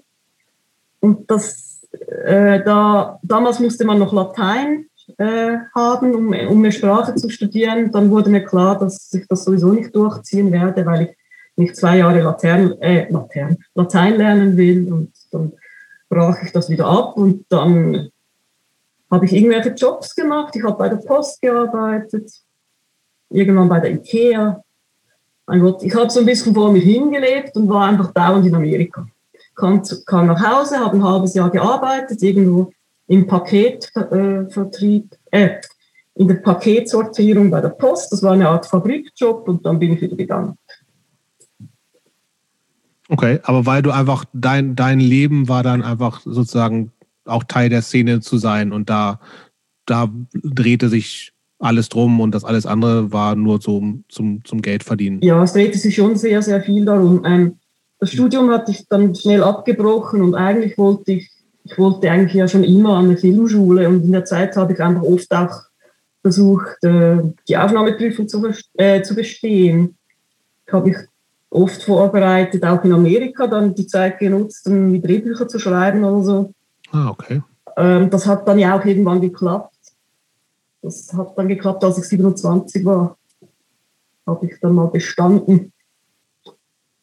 Ähm, ja, aber so war die Aufnahme, so, nur, dass wir es richtig verstehen, du hast mit 27 dann die Aufnahmeprüfung für die Filmhochschule bestanden. Ja. Ähm, wie viele Anlaufe gab es da vorher? Also, ähm, wenn du sagst, irgendwann hast du es dann bestanden, also wie oft musstest du scheitern, um dann zu bestehen? Nicht oft äh, einmal komplett gescheitert, also, also nicht an die, an die mündliche Prüfung. Einmal in Ludwigsburg kam ich an die mündliche Prüfung, bin dort, habe es dort nicht geschafft. Dann habe ich es in England versucht und habe es dort dann geschafft. Und ich glaube, in München, ja, in München bin ich gar nicht weitergekommen. Schlussendlich ging es relativ mhm. gut. Ja. Also es ging relativ schnell dafür, dass es, dass es schon ziemlich schwierig ist, an so eine Schule zu kommen. Ja. Okay, aber da bist du 27, da sind wir jetzt schon relativ viel gesprungen. Ja. Ähm, verstehe ich das dann praktisch richtig, dass du in, in deinen ganzen 20ern, sage ich jetzt mal, also bis zu 27 warst, im Grunde immer so hin und her gependelt bist zwischen Kalifornien und der Schweiz ja. und versuchst hast eigentlich, oder ähm, Gab es auch irgendwann mal den Wunsch, dass du dachtest, ich will ganz da bleiben, denn in, in Kalifornien? Oder? Ja, ja, das hatten wir, ja, wir haben das ab und zu diskutiert und überlegt, ob wir das irgendwie machen mit heiraten oder so. Ähm, schlussendlich bin ich jetzt froh, dass wir das nie gemacht haben. Okay. Also ich habe sicher, die, sicher 15 Jahre lang immer die Green Card Lottery gemacht. Okay. Wenn das so geklappt hätte, wäre ich gegangen, aber schlussendlich ist das schon gut, so wie es jetzt war. Mhm. Und aber jetzt dann erzähl doch mal, was du da, was du da denn den ganzen Tag gemacht hast, wenn du, wenn du da, also du warst zu Hause, wenn du in der Schweiz warst, warst du bei Ikea oder, oder irgendwie hast Postdienst gemacht, irgendwelche ja. äh, Working-Class-Jobs, um Geld zu verdienen. Genau. Aber im Grunde scheinbar nur, um die Zeit zu überbrücken, um dann wieder nach Hause äh, zu, äh, nach Golita irgendwie zu, nach Kalifornien zu gehen und da aber denn was zu machen, außer du bist jetzt ja nicht jeden Tag auf Schoß gegangen, oder? Also wie. Nein. Wie, ähm, oder warst du, warst du so Beach Bunny und hast dann auch irgendwie so California Highlife gemacht? Nein, also, gar nicht. Nein, ich hab, wie, wie, wie war dein Leben? Das, ja, ich, das ist eine gute Frage ich habe das Gefühl, jetzt komme ich gerade in den Erklärungszwang. Ich habe so ein bisschen mein Leben ja, genossen. Natürlich. Das, also wir, das ist hier der heiße Stuhl bei uns. Ähm. Nein, ich äh, habe habe Filme geschaut, bin an Konzerte, habe Musik gemacht, habe ein bisschen bei. Äh du hast da auch tatsächlich auch Bands, also auch gespielt, Musik gespielt? Ja, habe ab und zu mal in so Projekten gespielt, ja. Okay. Ja. Wobei, also Golita, ich war, ich war äh, 95 oder 96 einmal kurz da. Das ist ja auch echt ein Kaff. Ja. So, ne? Also das, das ist tatsächlich, also für die, die das nicht kennen, das ist, also ich glaube, das ist für viele in der Zeit so, das war halt ein Begriff, weil Revolution da war und äh, das, das ist aber ja wirklich ein, so, so eine Studi-Hochburg. So, ja, ne? also es ist ein Kaff, aber dadurch, dass es halt eine, eine Uni dort hat, hat es schon wahnsinnig genau. viele junge Leute, ich glaube, ich war in einer Zeit da, wo irgendwie so Semesterferien oder sowas waren. Es war wirklich, es war so tote Hose da. Ich, und das war wirklich, ich dachte mir, was ist denn hier los? Das ist ja wirklich, das ist ja nichts. Also da war, ich glaube, ich habe in der Zeit, ich war zwei, ich habe zwei Nächte da oder sowas, bin da runtergetrampt von, äh, von Portland, Oregon, wo meine Mutter ein Jahr lang gelebt hatte. Ähm, und war dann irgendwie, weil ich äh, die Lisa, die auch bei Evolution mitgemacht hatte, die hat eine, in, in Göttingen mal studiert ein Jahr. Mhm hatten wir so ein bisschen Kontakt und ähm, ich war dann, wie gesagt, ganz kurz da und da war wirklich überhaupt nichts los. Also es war so, war, also das hat mich total gewundert so. Also das, das was, was, deswegen wundere ich mich auch, was, was kann man da den ganzen Tag machen? So. Oh, das ist wirklich so ein kleines Kaffee. Ich dachte immer, gibt es nicht irgendwie vom, vom ähm, äh, Pacific Coast Highway, gibt es da nicht mindestens fünf Ausfahrten für Golita? Doch, bestimmt. Ja, ja also ich dachte, man, man, man braucht mindestens 20 Minuten vom oder eine halbe Stunde nur allein auf dem Freeway, um von einem Ausgang zum anderen zu kommen. Ich bin da nie abgebogen, aber ich dachte immer, das wäre relativ groß. Ja, also für, für europäische Verhältnisse ist es schon nicht klein, glaube ich, aber. Hm. Ja, ich glaube, ich habe tatsächlich einfach so, so eine Phase erwischt, wo wirklich gerade gar nichts los war. Also wirklich überhaupt 0,0. Ja. Gut, jetzt Rede ist ihr nicht schlecht. Nee. Sie war gerne da. Offensichtlich, ja. ja, doch, ich, das, das war, war ein schönes Leben. Ich habe mich da so ein bisschen, ich habe das Leben genossen, habe dann immer schön gekocht und ja, das war, war toll. Genau, du hast aber auch dann, also das Heart Attack gab es dann irgendwann schon, ne? Also in der Zeit, in der du da warst, auf jeden Fall. Ja. Also Heart Attack ist ja auch für, für, für kennen, glaube ich, viele Leute, die, die den Podcast hier hören. Also war ein total wichtiges Fanzine in der Zeit, so ein bisschen so als, als Art Gegenentwurf zum, oder als Ergänzung vielleicht eher zum Maximum Rock'n'Roll. Ja. Vielmehr für, für, für eine andere Szene nochmal, aber auch mit, ich sagte, eine monatliche Erscheinungsweise, glaube ich. Am ne? Anfang ne? zweimonatlich habe ich ja, nachgelesen. Ah, okay. Ja. So war aber auf jeden Fall. Erstaunlicherweise gleich am Anfang, mit, also konstant mit einer Zehntausender Auflage. Genau. Das war ja eigentlich Und, auch mehr oder weniger gratis. Also man konnte dann irgendwie zehn ja. Stück bestellen für ein paar Dollar und konnte die dann auch an Konzerten entweder verschenken oder für 50 Cent oder so verkaufen. Ja, ich glaube 50 Cent ist mal der Preis, der drauf stand ja. und so. das war auch hier total Cent. Ich habe nochmal nachgeguckt. 25 Cent Echt? war der Preis, der in den, auf den ersten ja. Ausgaben drauf stand. 25 Cent, ja. ja. Viele Leute ja, hatten, also hatten, einfach so eine Art Abo, die kriegen dann jedes Mal einfach 10 oder 20 Stück und haben die in ihr lokalen Szene dann verteilt. Ja, und Aber da hat ja auch wie ähnlich wie beim Maximum Rock'n'Roll, also das, das war so die, das, also ein Kommunikationsmittel viel mehr als, als, also nicht ein Informationsmittel, sondern es war ein Kommunikationsmittel mit Leserbriefen und dann gab es nächste Ausgabe Antworten da drauf und dann wieder Antworten ja, etc. War, pp. Also schon auch so Vorläufer von so Internetforen und Facebook-Kommentaren genau, also kommt manchmal so vor. Es war nicht nur das, ich denke, es war auch ganz stark konstituierend es stellte mhm. eigentlich die Szene her, so wie sie dann war, auf eine Art. Also das, was macht man in der Szene, was sind die Themen, was ist die Musik etc., das wurde auch klar, es kam der ganze Einfluss von all den Leuten, die mitgemacht haben. Und dann wurde wie irgendwie diese, dieser Standard dann wieder äh, verteilt. Also nicht, also nicht im, im Sinn, dass, dass das alle mitmachen müssen, aber ich denke immer, dass es repräsentiert nicht nur eine Szene, sondern es erstellt irgendwie auch die Szene. Also es ist irgendwie. War dir, ist das auch äh, was, was du rückblickend so siehst oder was, was dir damals schon so bewusst war, als du mitgemacht hast? Ähm, nein, das kam mir, solche Gedanken kamen mir erst später, als ich dann Kulturanthropologie hm. studiert habe irgendwann. Dann. Äh, ja, macht für mich aber auch total ja. Sinn so. Ne? Also, dass, dass das tatsächlich, dass das ja auch einfach Themen gesetzt hat ja. und, und worüber wird geredet und, und was, was sind, also klar haben, haben nicht automatisch dann alle die gleiche. Genau. Äh, Meinung, aber es ist, also das, war so ein Agenda-Setting, genau. was einfach. Aber nie mit der Absicht, so, ne? wir sagen euch jetzt, was ihr zu tun habt. Überhaupt nicht, aber es hat dann halt doch diese Wirkung. Hatte es tatsächlich, ja. ne? Ja, wie, also Christoph, wie hast, wie hast du das, das Hard Attack empfunden seinerzeit? Also, also ich fand das. Du bist ja auch noch mal, du bist ja noch älter. Ja, du musst es, sagst es jedes Mal, musst du das sagen, dass ja, ich noch Jahrzehnte älter bin. Aber wenn ich ausnahmsweise mal auch wieder der Jüngste bin, dann freue ich mich halt. Nee, aber ich habe das, ich hab das Hard Attack auch als sehr ähm, äh, erfrischend empfunden. Es gab, ähm, ich war ja auch praktisch so Maximum Rock'n'Roll Leser der ersten Stunde bin dann irgendwann da dem aber auch überdrüssig geworden. Vor allen Dingen, weil das Maximum Rock'n'Roll dann auch so ein gewisse, irgendwann fühlte sich das so ein bisschen antiquiert an von der Musik, die so gecovert wurde. Ähm, und ähm, das Hard Attack, wie schon das No Answers vorher, hat da schon auch dieser neuen Welle, die ich eben ja schon so ansprach, hat die schon wahnsinnig so fokussiert und eingefangen. Ich fand es auch grafisch, fand ich sehr ansprechend. Also da es, es war viel, mhm. viel, hat auch eine neue, diese neue Ästhetik, fand ich, äh, ähm, äh, ja. kreiert. Sowohl von diesen Fotos, diese, diese mit diesen Blitzverwischer-Fotos, ja, genau, ja. ich glaube, die, die waren, mhm. kamen, die waren da ganz groß.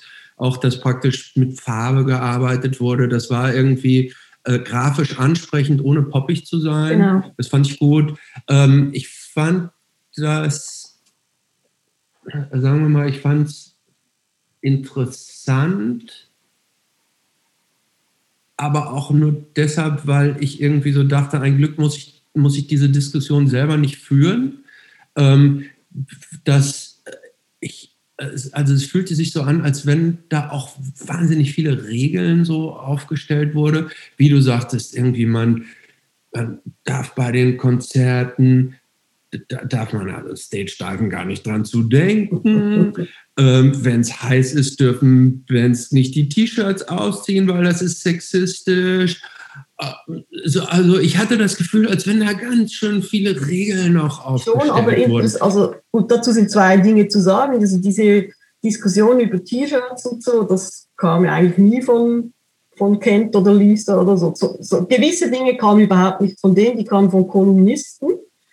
Also das also, ich, ich will es jetzt nein, auch nicht an einer Person ausmachen, auch, aber das waren ja schon so Themen. Das waren die Themen, so die diskutiert ne? wurden. Aber ich persönlich habe die, diese Kolumnen gelesen und dann manchmal auch gedacht, ja, das geht mir jetzt zu weit. Also bloß weil das dort beschrieben war, war, war für mich immer klar, das hat, die haben mir, also das, die haben mir ja nichts zu sagen. Ich kann ja machen, was ich will, aber schlussendlich entwickelte sich aber doch irgendwie sowas wo ganz viele Leute das Hard Attack lasen und dann eben ihre Regeln haben wollten. Die, also, sie wollten ihre Regeln dort abholen und sehr oft wollten sie dann noch, dass Kent der Richter ist, der entscheidet, was man jetzt darf oder nicht.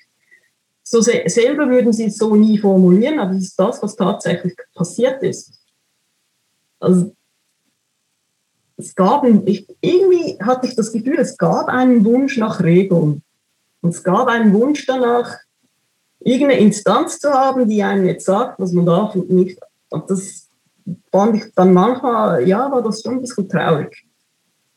Und das Aber ist das was, was ihr Macherinnen mitbekommen habt zu der Zeit, diskutiert habt? Ja, ja, ja, absolut. Mhm. Wir, wir, hatten sehr viele Diskussionen darüber, wer, wer darf, also wer darf, wer wird hier abgedruckt. Mhm. Und kennt hat sehr oft Leute äh, Platz gegeben, mit denen er überhaupt nicht übereinstimmte. Einfach im Sinn von, wir brauchen Forum mit möglichst vielen Meinungen. Und ja. Und wir brauchen auch doofe Meinungen. Es ist Punk, wir brauchen schlechte Musik und gute Musik und doofe Meinungen und gute Meinungen. Und jetzt irgendwie äh, zu versuchen, das alles zu kanalisieren, ist eher schlecht. Natürlich macht man es trotzdem, aber er hat, das war immer aktiv in der Diskussion wie, also wir müssen versuchen, also hier, er muss versuchen, möglichst offen zu bleiben, denke ich. Mhm. Ja. Aber ich kann mir vorstellen, dass es dann schlussendlich gar nicht so rüberkam für den Leser, dass es dann eben doch preskriptiv war, was da rauskommt. Also für mich klang das so, als wenn man, wenn man da auf Shows geht, also äh, dass man, also dass man sich am besten nicht bewegen sollte, mhm. sich eigentlich am Fußboden sitzen, irgendwie Kräutertee trinken. Das war ja auch die, die Backpack-Zeit, ne? Ja, also genau. Alle also mit, mit, den Backpacks mit auf den Shows waren. Und ähm, äh, Tee trinken, vielleicht mit dem Kopf schütteln und dann ergriffen sein. Also diese, diese Emotionen spüren und ja. ein paar Tränchen verdrücken, gerne gesehen. Nein. Also so, so kam das so ein bisschen rüber. Ja, das, das glaube ich dir. Was so ein bisschen aber im Kontrast auch natürlich stand zu diesen, die, diesen schon auch harten Bands, sowas wie Downcast war für mich schon eine prägende Band da irgendwie auch. Ähm, dann auch diese chaotischen Bands, sowas wie Heroin, diese aufreibende, diese aufreibende mhm. Musik, Iconoclast und sowas. Ja. Ähm, weiß nicht, Rorschach, fallen die noch darunter auch irgendwo? Irgendwie schon, ja. Ja. Die passen, passen gut rein, ja. Ähm, äußere ähm, ähm, Perisphäre. So, aber ähm, deshalb, ich fand das immer so ein bisschen, ähm, so ein bisschen widersprüchlich, dass wir auf der einen Seite so diese so, so einen sehr unruhigen Sound irgendwie so hatten, ne? mhm. und aufreibenden. Aber wenn ich das so gelesen habe, habe ich das Gefühl irgendwie, boah, da muss, da muss man ganz schön aufpassen, dass man da nichts falsch macht irgendwie. Ja, äh, dann, nein, das, Where did your punk go? Ja, so, aber ne? ich empfand das nie so und ich, fand, ich empfand auch die Konzerte nie so. Ich fand, die Leute haben durchaus getanzt und sich sehr eigentlich stark bewegt. Hm, deshalb, fragen, deshalb fragen wir dich ja. Wir, wir sprechen jetzt ja von unserer kleinen ähm, Sicht, also ich spreche jetzt von meiner persönlichen ja. kleinen Sichtweise aus, ja. aus Deutschland, wie, wie sich das angelesen ja, hat. Ja, das, das kann ich mir durchaus vorstellen ich, ich glaube, da gab es schon immer wieder mal so ein bisschen äh, Funkstörungen in der Leitung. Auch wenn es auch um Kens äh, Person ging, den fanden alle ganz wahnsinnig ernsthaft und der, der denkt den ganzen Tag nur über seine Regeln nach und etc. Aber als Typ ist er überhaupt nicht so. Hm. Stimmt richtig, das, das hat sich spaßbefreit angefühlt. Ja, und dabei ist er einer der spaßigsten Leute, die ich kenne. Also das fand ich immer ein bisschen seltsam, dass das. Es wirkt auf jeden Fall alles sehr verkopft. Ja. Ne? So, das stimmt. Und das Schlimmste ist dann ähm, auch die Confrontation. Ja, also ich, ich fand dann immer das Confrontation unglaublich verkopft. Das war tatsächlich noch verkopft, ja. das stimmt. Da habe ich da tatsächlich mal ein bisschen mitgeschrieben. Ich? Ich? Du? Ah ja. Ja. Aha, und wie meinst und wie warst du verkopft und wieso? Nee, ich war nicht so verkauft, aber irgendwie wollte ich da auch dabei sein bei, bei, bei diesem Haufen. Ja. Ja. Aber einfach auch viel längere Texte ja auch gab. Ne? Ja. Ne? Also ich glaube, das, das gab es ja dann im Hardback. Ich, fand noch viel, ich fand noch viel schlimmer die Fußnoten übrigens. ja, ja. Also das, wenn es dann wirklich so äh, irgendwie akademisch wird, das gefällt mir gar nicht. mhm. Wenn es dann auch eine, eine Sprache verwendet wird, die man einfach kaum versteht, das verstehe ich dann ich verstehe nicht, ich verstehe die Sprache, aber ich verstehe nicht, wieso man was machen muss, was das genau bringen soll. Gut, das war im Hard Attack tatsächlich gar nicht der ja. Fall. Ne? Also das war aber es war ab und zu halt in deutschen Fanzines der Fall. Hm. Äh, die Deutschen halt, ne? Ja. Ja, ich glaube, Christopher wurde gefragt, ob du noch Kontakt zu Kent hast? Ich? Äh, ja. Ja, vor zwei Jahren war ich mal hier einen Monat zum Besuch und äh, ich war eine Weile nicht mehr, weil ich nicht mehr gratis fliegen konnte. Hm. weil ich lange. Gehst du nicht mehr als 24 durch? Komischerweise, Komischerweise nicht. nicht. obwohl ich immer noch gekartet wurde. Als ich das letzte Mal dort war, war ich 49 und musste eine Idee zeigen. Das war ein schöner Tag. ja, ähm, ja, ja, wir haben noch Kontakt, ja. Nicht mehr so intensiv. Was, was, was, macht der denn jetzt? Äh, macht der immer der macht ja, immer noch so sein Label und Distribution oder, oder, Ja, er macht das Label noch, aber das ist sehr viel, also sehr viel kleiner geworden. Er macht jetzt vor allem Vertrieb an Plattenläden. Mhm. Ja. Irgendjemand hat mal gesagt, der wäre, der hätte, äh, das wäre wirtschaftlich bei dem so gut gelaufen, dass der finanziell so im Grunde ausgesorgt hätte? Ja, also bis zur Rezession, äh, wann war die Rezession? 2009 oder so? Kann das sein? Ja, ungefähr. Keine Ahnung. Bis dahin, ja, er hätte eigentlich sich problemlos äh, pensionieren können und leben können. aber hätte das Ganze wohl wahrscheinlich abtreten müssen. Und das hat er dann nicht gemacht und dann ist es dann sehr geschrumpft. Gut, er hat, er hat ein Haus gekauft mit Lisa und ihrem Mann. Er, also er ist voll, das ist voll aus, also bezahlt und er hat noch, also ja, er könnte, glaube ich, sehr gut leben, ohne zu arbeiten. Aber was macht er dann? Äh, okay, aber, ich würde gerne mal ein bisschen noch, auf. Das ja? will ich ganz kurz noch eben verstehen. Das heißt, äh, wodurch hat er dann diesen, ich sonst jetzt mal diesen Wohlstand angehäuft? Durch das Verkaufen von super billigen Platten. Dadurch hat er das tatsächlich. Äh, ja, ja. Äh, ich muss sagen, dass er einfach ein un unglaublich äh, unglaublicher Geschäftsmann, also Geschäftsmann, er ist einfach sehr gut in allem, was er macht. Also er macht das alles immer richtig und äh, sehr intensiv der konnte dann mit zwei Leuten, konnten die einen Vertrieb machen, die irgendwelche Epicenter in, in San Francisco, da waren dann zwölf Leute, die gleich viel Volumen gemacht haben. Mhm. Das war dann mehr halt Wischiwaschi und schlecht gemanagt und ich weiß nicht was. Und er, ja, also ich, dafür bewundere ich ihn sehr, weil da, so diese Fähigkeiten hatte ich als Labelmacherin niemals. Ja, genau, da würde ich auch noch bald, bald nochmal zukommen, weil du ja also auch er irgendwie schon er früh mit Label angefangen hast. Sorry, ich glaube mhm. bis zu einer Million Umsatz im Jahr. Da war natürlich auch irre viel Output. Ne? Ja. Also Umsatz wundert mich nicht bei so vielen Platten genau. und so. Ne? Das ist schon. Und hat auch noch sehr viele Label einfach exklusiv gemacht. Er hat die ganzen Charles Bronson Sachen gemacht, die sich ja unglaublich verkauft haben. Ja. ja.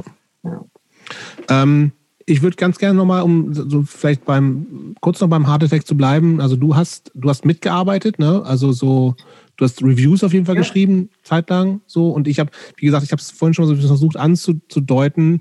Also das, was glaube ich, äh, es war einfach ein Kommunikationsmittel, viel mehr. Also ich glaube, vieles, was klar hat, hat, hat, äh, hat Social Media oder irgendwie auch schon, schon online, Scenes oder Foren halt vorher haben, glaube ich, viel diesen, diesen Teil, den, den Print-Fanzines, der für Print-Fanzines für noch relevant war, ähm, ja, die, die, den braucht es nicht mehr, ne? Mhm.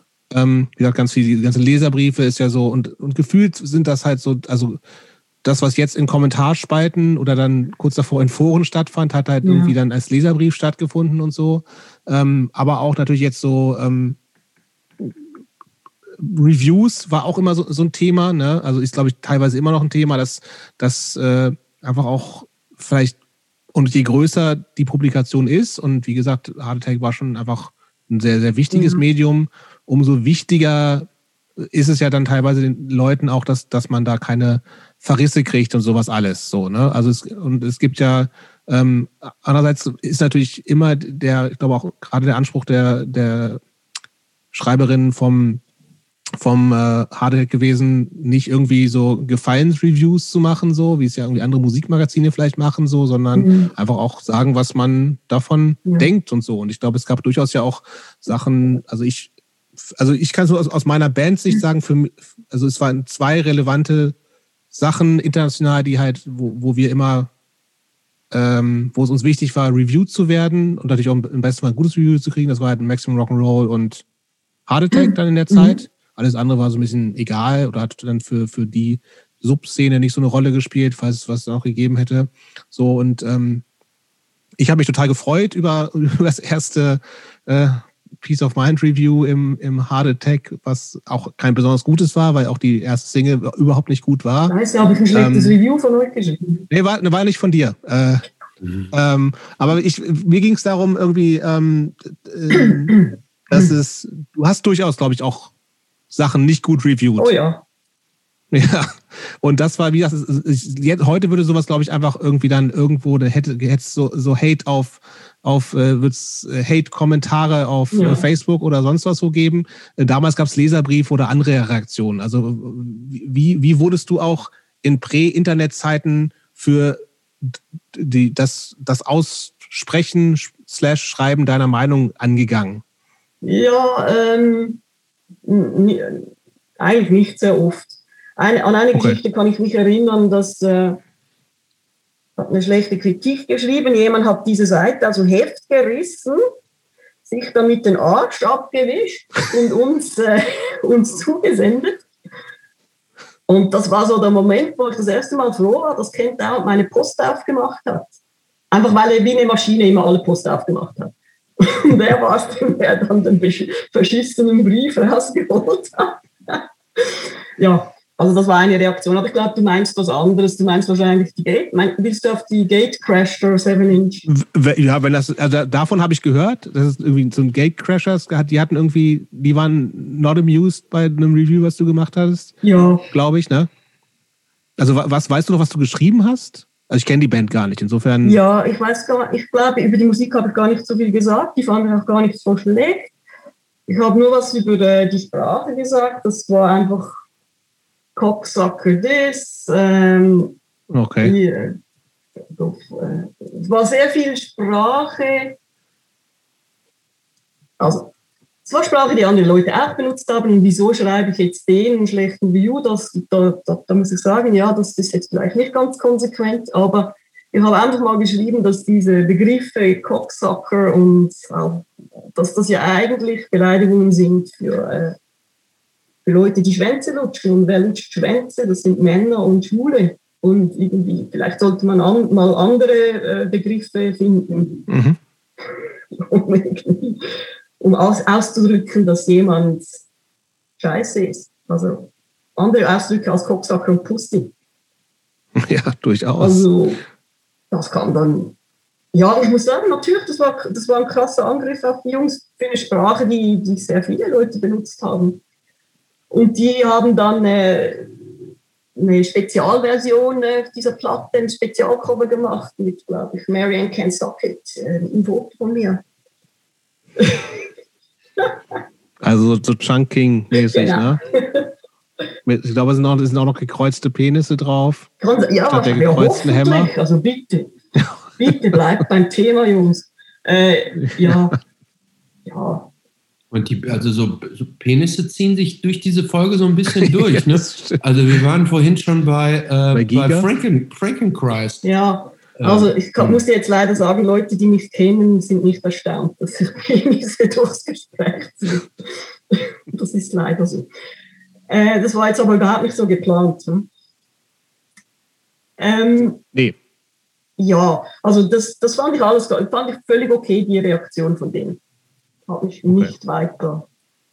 Also sonst gab es da nicht irgendwie mal irgendwelche, keine Ahnung, also wie gesagt, es wäre wär alles noch briefmäßig gewesen, dass jemand mal oder vielleicht eine E-Mail schickt oder sowas. Also es ist ja alles, wie gesagt, wir befinden uns ja immer noch vor, vor Foren, vor Social Media und so. Nein, ich kann, ich kann mich an nichts erinnern, außer der, okay. der Scheißbrief und die Single. Warum wurde äh, Hardek hat sich ja wahrscheinlich, äh, ich weiß es gar nicht mehr, es hat irgendwann aufgehört, es war, glaube ich, auch eine, natürlich eine bewusste Entscheidung, ne? Ja, das also weil, war weil das intensiv, denke ich, zu viel Arbeit. Es ja. war unglaublich viel Arbeit. Wie viele ähm, Ausgaben gab es eigentlich? Ich habe bei mir nachgeguckt, die letzte, die ich habe, ist die Nummer 48, aber das ist sicher nicht die letzte. Sind über 50. Aber ich weiß es auch aber nicht. Ich glaube genau. nicht viel über 50, oder? Äh, irgendwo um den Dreh. Ich weiß es leider nicht. Egal. Ja. Aber hattest du, ähm, hattest du. auch eine relativ kurze Zeit dann ja so, ne? Also relativ. Nee, aber das kam am Anfang alle zwei Monate raus, habe ich ja. nachgeguckt. Ne? Also, waren es nicht schon nicht sieben Jahre oder länger? Wie viele Jahre? Ja. Okay, ja gut, das ist doch relativ lang. vielleicht sogar länger. Es war länger, als ich es in Erinnerung hatte. Okay. Ähm, ja, das wurde einfach zu viel und die eine Leslie K, äh, Kahan, die sehr viel gemacht hat, die ist weggezogen, hatte keine Zeit mehr und dann war es einfach zu viel. Ich glaube, das war der Hauptgrund. Und natürlich, was du gesagt hast mit Social Media und so, das wäre dann sowieso irgendwann gekommen, dass das dann nicht mehr geht. Okay. Du hast, ähm, obwohl du da so intensiv äh, mitgewirkt hast, hast du ähm, überwiegend nur, also nur in Anführungsstrichen, also Reviews geschrieben. Hat es dich nie so unter den Fingern gejuckt, auch mal ähm, eigene Kolumnen zu schreiben? Ähm, denn es war ja schon auch sehr so Meinungs- mhm. so als Magazin. Also das auch die ganze Zeit war ja irgendwie so, dass, dass Leute sich so profiliert haben und ihre Meinung verbreitet haben. Ja. War das nie dein Thema, da auch praktisch dir so einen Namen als Kolumnistin zu machen? Nee. Nee. Also, ich habe mir ab und zu überlegt, ob ich was schreiben soll, aber nicht mit dem Ziel, mir einen Namen zu machen. Aber äh, es ist das Gleiche wie beim Trust. Da habe ich doch, doch habe ich auch gefragt, ob ich mal was schreibe. Und eigentlich möchte ich gerne mal was schreiben, aber es ist ganz komisch. Ich habe so ein bisschen mein Mojo verloren, wenn es um solche Geschichten geht. Als ich, äh, als ich anfing, so Anfang 20er, habe ich noch öfter, ich habe zum Beispiel für die Zorn 7 Inch im Inlet einen Text geschrieben oder ich habe für andere Fanzines ab und zu mal was geschrieben. Da hatte ich noch mehr so diese die Energie, mich da irgendwie mitzuteilen und das habe ich immer mehr verloren. Und ich weiß nicht recht, wieso, ob es, ob es die Vorstellung ist, dass es vielleicht eh keine Rolle spielt, weil schon seit 30 Jahren Kolumnen geschrieben werden und ich weiß es nicht. Was mich, also ich würde eigentlich gleich nochmal irgendwie zu, zu, Bands von dir kommen, weil du auch in wahnsinnig vielen Bands noch gespielt hast. Aber wo wir gerade beim Thema sind, also das ist was, was ich tatsächlich, ich habe so in einer Einladung versucht, schon so ein bisschen anzudeuten. Also du warst gefühlt jemand, also wir, wir, wir, wir kennen uns nicht wirklich, ich habe dich halt mitbekommen, so wir hatten, glaube ich, dann mal so auch so Platten getauscht mhm. wahrscheinlich mhm. so. Wie gesagt, ich war und bin immer noch riesen Sleeper-Fan und so. Ähm, und, und, eine Freundin von mir hat damals einen Sampler rausgebracht, wo Sleeper auch mit drauf waren und meine alten alte Bands und sowas alles. Ähm, und es gibt, gab schon in, auf, auf, gerade auf, auf dieser Sleeper 7 Inch so, so, so einen kurzen Text, wo du oder ihr auch gesagt habt, wie, wie wichtig euch Kommunikation ist und sowas alles. Ähm, du hast auch gesagt, dass, dass, dass du halt damals negativ ausdrückt, vielleicht ein send größeres Sendungsbewusstsein hattest, aber sozusagen dieser, dieser Austausch, vielleicht auch ein halbwegs öffentlicher Austausch, in Anführungsstrichen, äh, der natürlich nicht so öffentlich damals war, dir wichtig war. Aber du bist jetzt jemand, und das hast du auch im Vorgespräch gesagt, du hast Dich findet man nicht auf Social Media. Du schreibst nicht für irgendwelche Online-Geschichten oder sowas alles. Das heißt, also, und ich sehe das schon so ein bisschen, also klar, kann man von diesen ganzen Social Media Sachen halten, was man will, aber ähm, für mich sind die schon auch natürlich ein gutes Tool, um mit Leuten in Kontakt zu treten, logischerweise. Mhm. Ähm, du, tu, du tust das aber nicht. Also warum nicht? Hm. Darf ich ganz, bevor du antwortest, ja. ne, darf ich ich, ich habe ich es ein bisschen anders wahrgenommen. Deshalb würde ich gerne meinen Take gerne noch vorher reingeben und dann bitte auf uns beide antworten. Ähm, wir, wir, kennen uns ja auch nicht. Ja. So, ähm, und ähm, ich kenne dich auch nur so als Namen. Mhm. Äh, also praktisch so als, als, als Namen, die Reviews geschrieben hat. Du bist irgendwie so, äh, du, du, bist schon auch irgendwie so, ein, so, ein, ähm, so, eine, so eine kleine Institution. Aber nach allem, was du jetzt so geschrieben, äh, oder geschrieben, was du erzählt hast, ich habe die ganze Zeit so ein bisschen darüber nachgedacht, was, was für ein Mensch ist die Marianne eigentlich? Mhm. Und während, während wir so sprechen, habe ich immer so ein bisschen das Gefühl, als wenn du tendenziell eigentlich vielleicht auch so ein bisschen introvertiert bist. Ich bin super äh, weißt du, du hast, äh, introvertiert, extrem. Ich bin extrem introvertiert. Ah, okay. Das heißt, kann das vielleicht auch, um, um jetzt dann zur Beantwortung von Jobs Eingangsfrage zu kommen, kann es vielleicht auch praktisch damit zu tun haben, dass du halt nicht so rausgehst, dass du halt nicht auf in dem Forum schreibst, nicht auf der Social Media, ja. dass du auf den Konzerten am Anfang auch mit dem Rücken zum Publikum gespielt mhm. hast. Ähm, hat das vielleicht auch einfach was mit deiner Persönlichkeitsstruktur zu tun, dass du als Mensch ein bisschen introvertiert bist? Ja, das hat extrem viel damit zu tun. Ähm, und es ging aber auch sehr lange, bis ich es wirklich äh, verstanden habe, wie, wie, wie schwierig es eigentlich für mich ist, in sozialen Situationen zu sein. Das war, also die Punk-Szene war von daher ein absoluter Segen, weil da endlich ein Ort war, wo ich das Gefühl hatte, da kann ich hin und kann ich äh, mich selber sein und äh, das, das läuft gut. Aber alles andere, jetzt zum Beispiel an eine Hochzeit gehen oder so, das ist finde ich ganz schwierig. Mhm. Ähm, von daher, ja, dieses äh, das Bedürfnis zu quatschen, habe ich eigentlich, aber es geht sehr lange, bis, äh, bis ich mich da so jemandem öffne, denke ich. Das ist es wahrscheinlich. Ähm, Punk war da aber immer gut. Das war für mich eben, da war, wurde weniger verurteilt, hatte ich das Gefühl. Man konnte ein bisschen weird sein, man konnte ein bisschen ja, schräg aussehen, schräg tun, war okay. Und man musste nicht cool sein. Ähm, ja, gut. Und zum, zu Josts Frage. Social Media. Ähm, ja, also ich habe kein Sendungsbewusstsein, überhaupt nicht. Mit Social Media habe ich allgemein ein bisschen also ein Problem ist, ich fühle mich entfremdet davon und verstehe es nicht ganz. Ich verstehe nicht ganz, wie man diese Online-Präsenzen äh, aufbaut und wozu und was das bringen soll. Also wenn ich mit jemandem Kontakt haben will, kann ich das problemlos tun, auch ohne Social Media. Ähm, also für mich hat das schon fast eine politische Kon äh, irgendwie, wie soll ich sagen, ähm, ich sehe das so als Spätkapitalismus für mich, so die Zersplitterung der Gesellschaft in diese Einzelfirmen. Und dieses Social Media, das ist so dieses Eigenbranding, wo man so sich selber produziert, um, um, zu, äh, um zu überleben im sozialen Sinn bestimmt oder vielleicht halt auch noch in einem erweiterten Sinn. Und da, da möchte ich mich sehr dagegen wehren und nichts damit zu tun haben was wir brauchen, ist Solidarität und so, Social Media ist irgendwie asozial. das ist asozial, das bringt nicht, das ist keine wirkliche, für mich keine wirkliche Gemeinschaft. Das ist eine Illusion einer mhm. Gemeinschaft. Das, ja. Ich weiß aber nicht, ob das deine Frage beantwortet. Ich denke, es kommen zwei Sachen zusammen. Introvertiert sein und mich selber nicht zu einer Ware zu machen, die über irgendwelche Kanäle sich selber verpackt und versendet. Ja. Mhm. Ja, also kann ich auf jeden Fall gut nachvollziehen. Also ich meine, das ein total ambivalentes Ding. Also gerade natürlich, weil es auch so hyperkapitalistische äh, Firmen dahinter stehen. Ne? Also hinter, also das ist ja, ja, Ich, ich, mag, ich mag natürlich, also was, was ich daran mag, ist dieses, dieses ganze Vernetzungsding, so, ne? Dass du einfach mit Leuten viel, also einfacher in Kontakt treten kannst und so.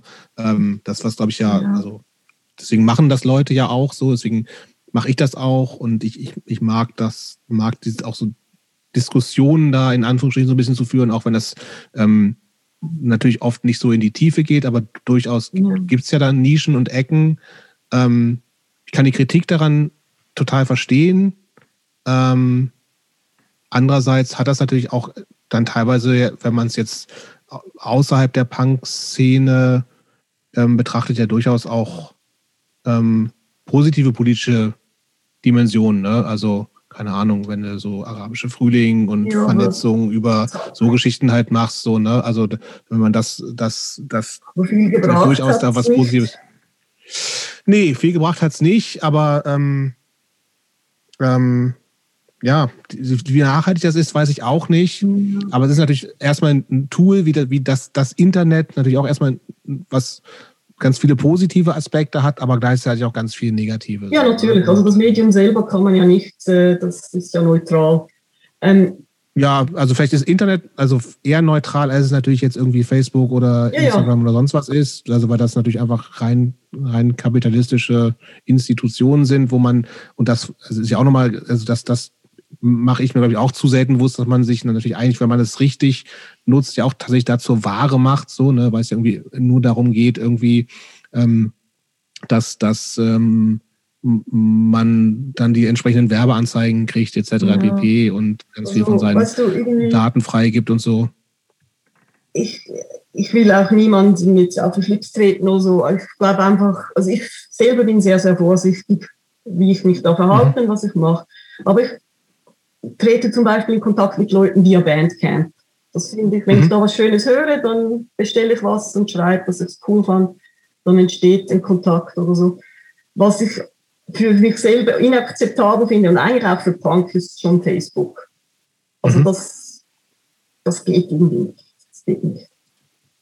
Also das, Warum nicht? Die schüren äh, Extremismus. Also das ist einfach eine Fabrik von irgendwie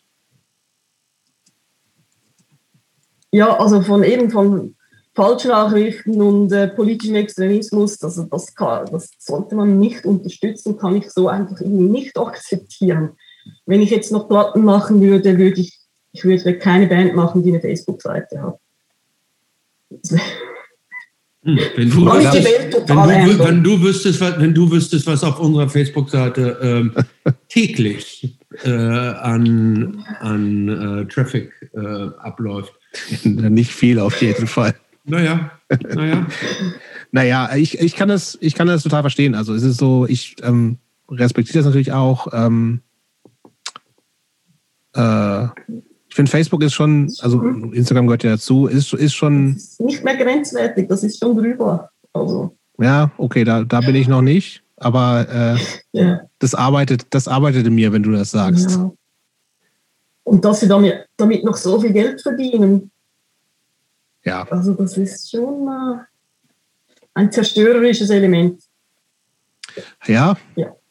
Und natürlich, äh, das hat damit zu tun, dass die Leute auch ein bisschen doof sind, natürlich. Wenn, wenn man leicht manipulierbar ist, dann wird man halt manipuliert. Also. Oh, da muss ich so ein bisschen widersprechen tatsächlich. Ja. aber auf der ähm, Ebene kann ich total nach, also dass, dass, dass es irgendwie so Extremismus schürt und sowas und alles, also dieses, dass es auch, äh, also alles ver, ver, verflacht und gleichzeitig man sich irgendwie in, ich glaube, diese, diese Filterbubble-Diskussion ist auch so ein bisschen, bisschen überholt, glaube ich, tatsächlich so, ne? aber das ist halt schon ähm, eine, eine bestimmte Richtung schon pushen kann. Das, das sehe ich schon so. Und, und klar ist es irgendwie so, du unterstützt so, wenn du es nicht bewusst nutzt, ne, also du gibst wahnsinnig viel von deinen privaten, persönlichen Daten preis. Und das, das ist ja ja gut, aber das machst du. Damit die kapitalistisch genutzt werden. Macht man ja sowieso. Ich glaube, da kann man gar nichts mehr machen. Das mit den Daten ist, glaube ich, einfach. Ja, vielleicht. Aber äh, Christopher wollte eine Pro-Facebook-Rede ja, genau. halten. Ja, was heißt Pro-Facebook? Ähm, ja, schon auch pro, äh, weil, weil Marianne, du gerade irgendwie so meintest, irgendwie, also da sind ja nicht nur Dummköpfe. Ne? Also, ähm, ich, also ich verstehe das eher als, ähm, als wie so einen großen Marktplatz, äh, wo jeder draufgehen kann mhm. und wo jeder sich so rumtummeln kann, wie er will. Es ist tatsächlich relativ, relativ unreglementiert, relativ. Mhm.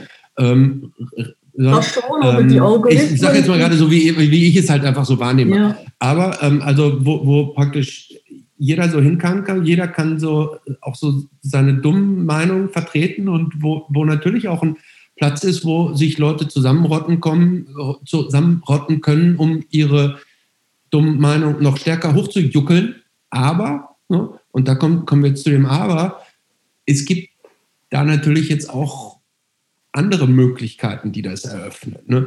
Also es gibt ja zum Beispiel, also ich weiß zum Beispiel, ich, ich, ähm, ich habe relativ viele Kontakte über Facebook mit Leuten aus meiner Vergangenheit, über die ich froh bin, dass ich sie habe und die ich nicht mehr hätte, wenn es Facebook nicht gäbe. Bist du sicher?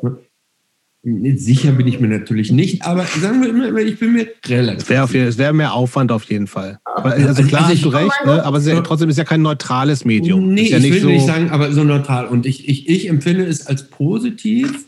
Ähm, ähm, bei allem Negativen, was da auch stattfindet. Und ich, ich hasse diese, dieses, diese, diese Hate Speech, die es da gibt und dieses Rumdiskutieren über alles, dass sich da diese, wie viel Dummheit sich da auch zusammenrottet. Aber ich finde, es gibt da Teile davon, die ich persö ganz persönlich ja. als bereichert empfinde, weil, ähm, weil ich dann sehe irgendwie, ähm, mein alter Freund Jason aus Kanada, der hat jetzt ein neues Gartenhaus gebaut oder sowas. Das, das sind Belanglosigkeiten und natürlich sind die überhaupt nicht wichtig im Leben, ja. aber ich empfinde das als, als, als nette Informationsquelle auch. Und ich finde es also auch, wenn wir jetzt hier mal über das sprechen, was wir hier machen, ich finde es auch gut und interessant, denn wir machen ja praktisch zu jedem Gast sozusagen, ähm, posten wir dann also auch in, auf unserer Facebook-Seite auch schon auch täglich so noch so Zusatzmaterial, so wie Jobs Achte sagte hier. Übrigens hier das Thema, von dem Marianne gesprochen hat. Wer es nachlesen will, kann es hier ja. nachlesen.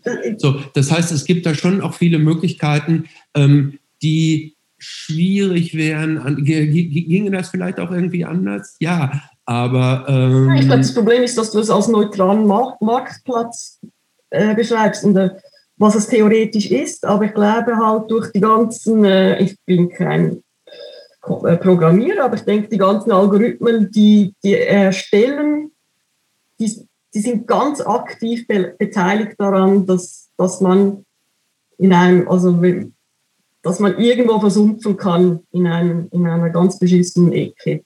Und das ist nicht einfach so, dass alle da rumschreien auf diesem Marktplatz und alle werden gleich gehört. Du wirst ganz, du wirst geleitet.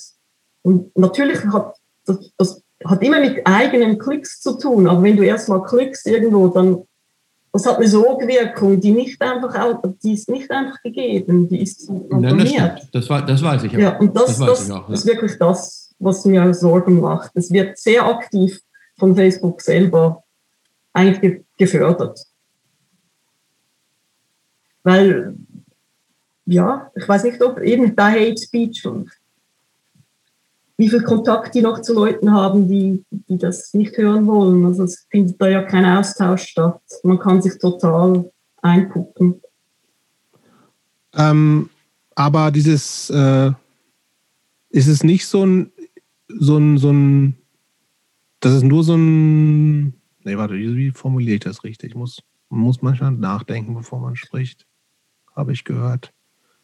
Ähm, das ist bei dir so ein, so ein Anti-Facebook, Instagram-Ding und nicht ein Anti-Internet-Ding. Nein, nein, es ist kein Anti. Also so theoretisch bei Online-Fanzines mitschreiben. Klar, klar, kein Problem.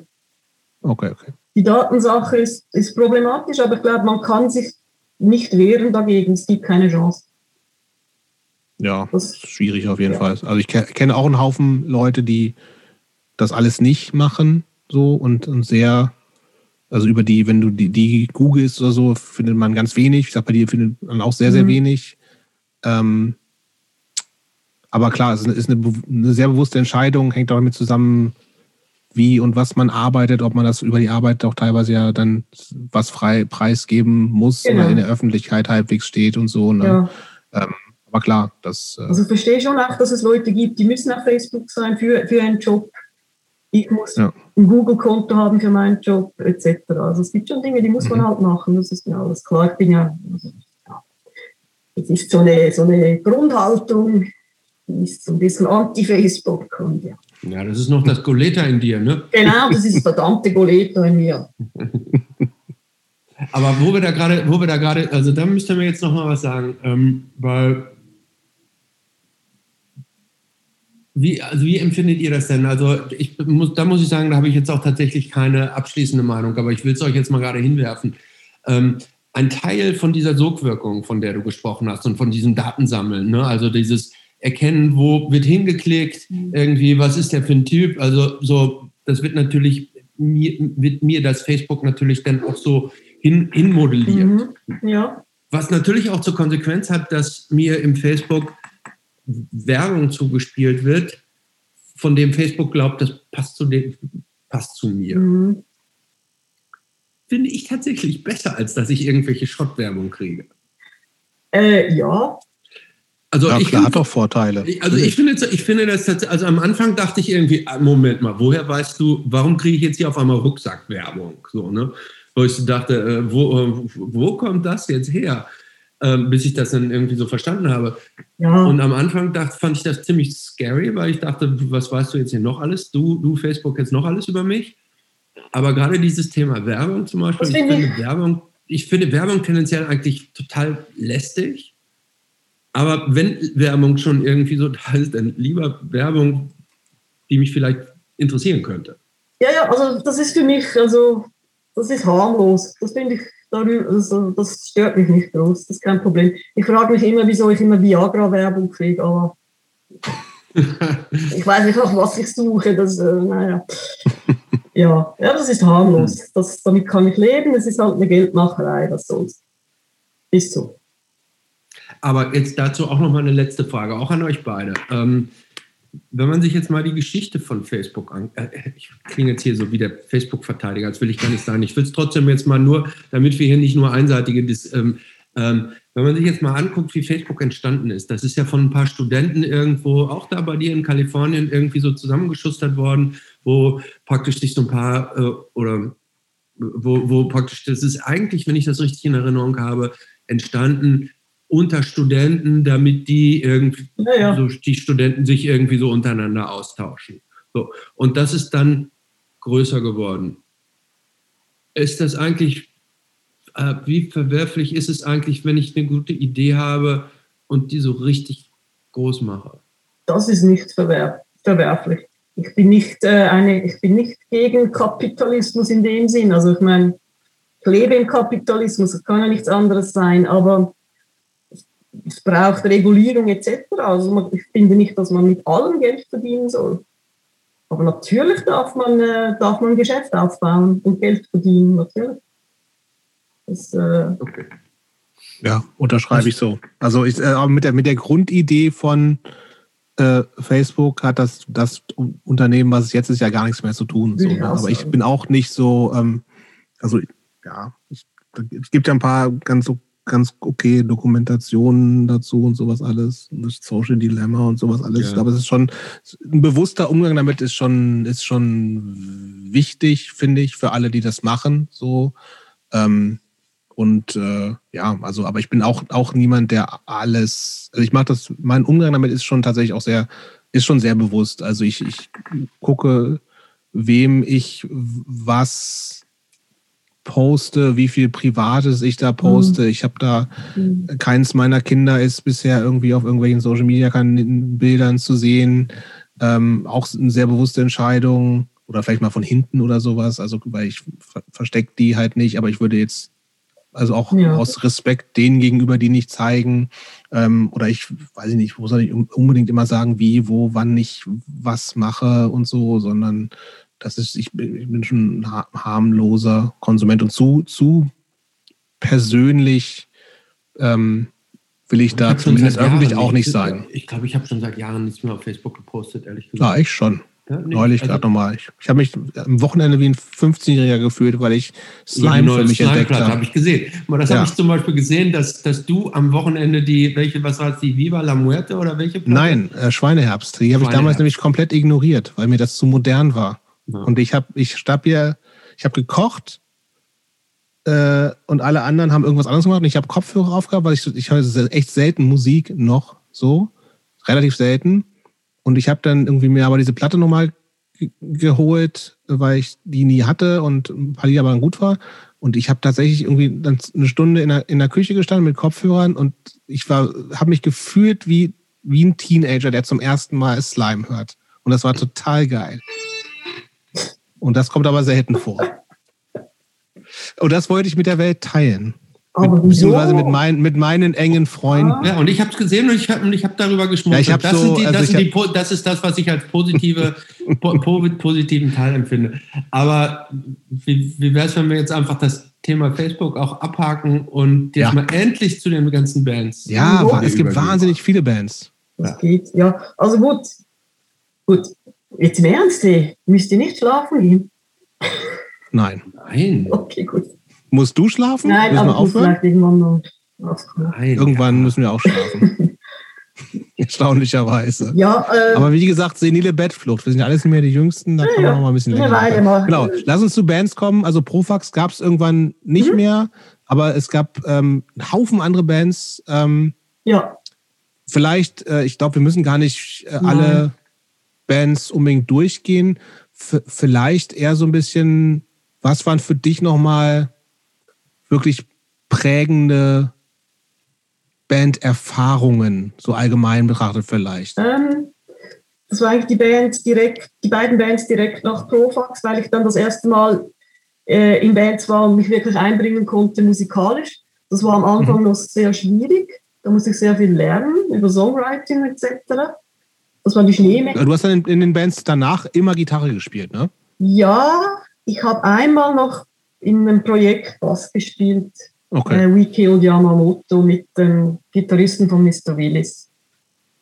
Ähm, genau, also von den Bands, die wir sprechen, das sind Ferguson. Ferguson ja? und Schneemenschen. Das war direkt nach Profax. Mhm. Das war für mich wichtig, da, da konnte ich mich konnte ich sehr viel dazulernen und das hat sehr viel Spaß gemacht. Es waren, waren schöne Konzerte und so mit Ferguson.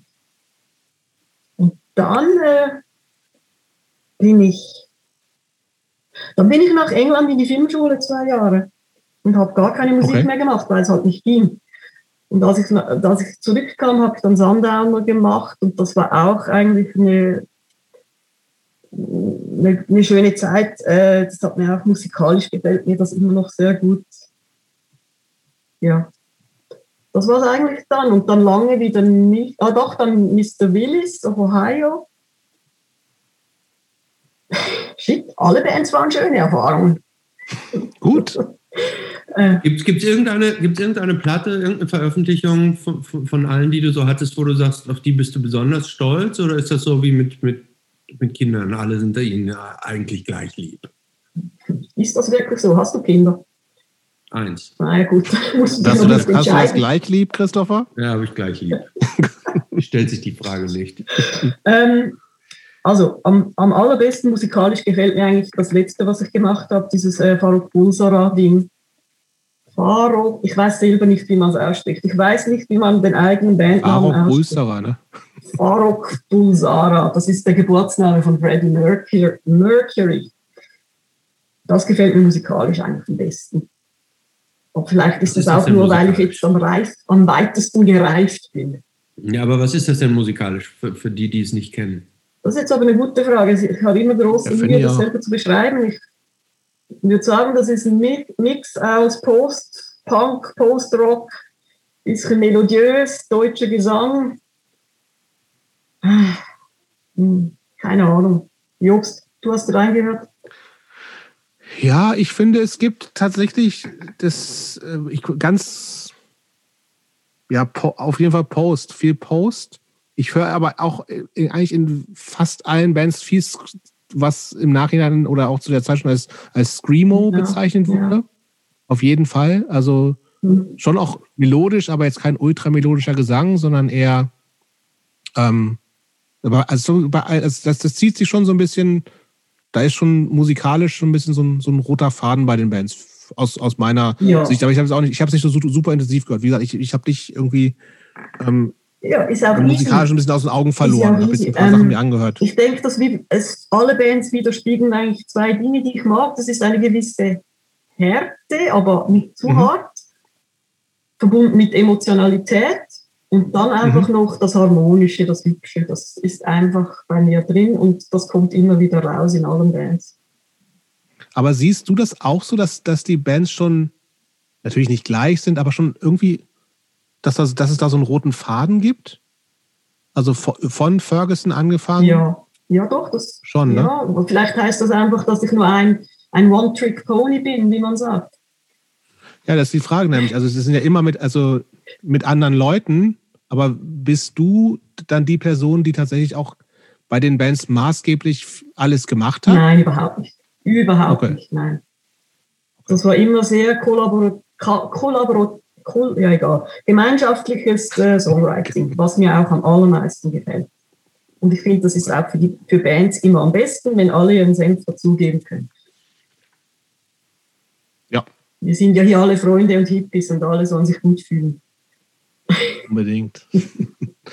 ähm, eine Sache noch, die du auch im Vorgespräch äh, gesagt hattest, ähm, du hast nur mit Typen in der Band gespielt. Ja, das stimmt, ja gerade vor einem halben Jahr, ich bin jetzt noch in einer anderen Band in Zürich mit Leuten von Mr. Willis und äh, Tante Timbuktu.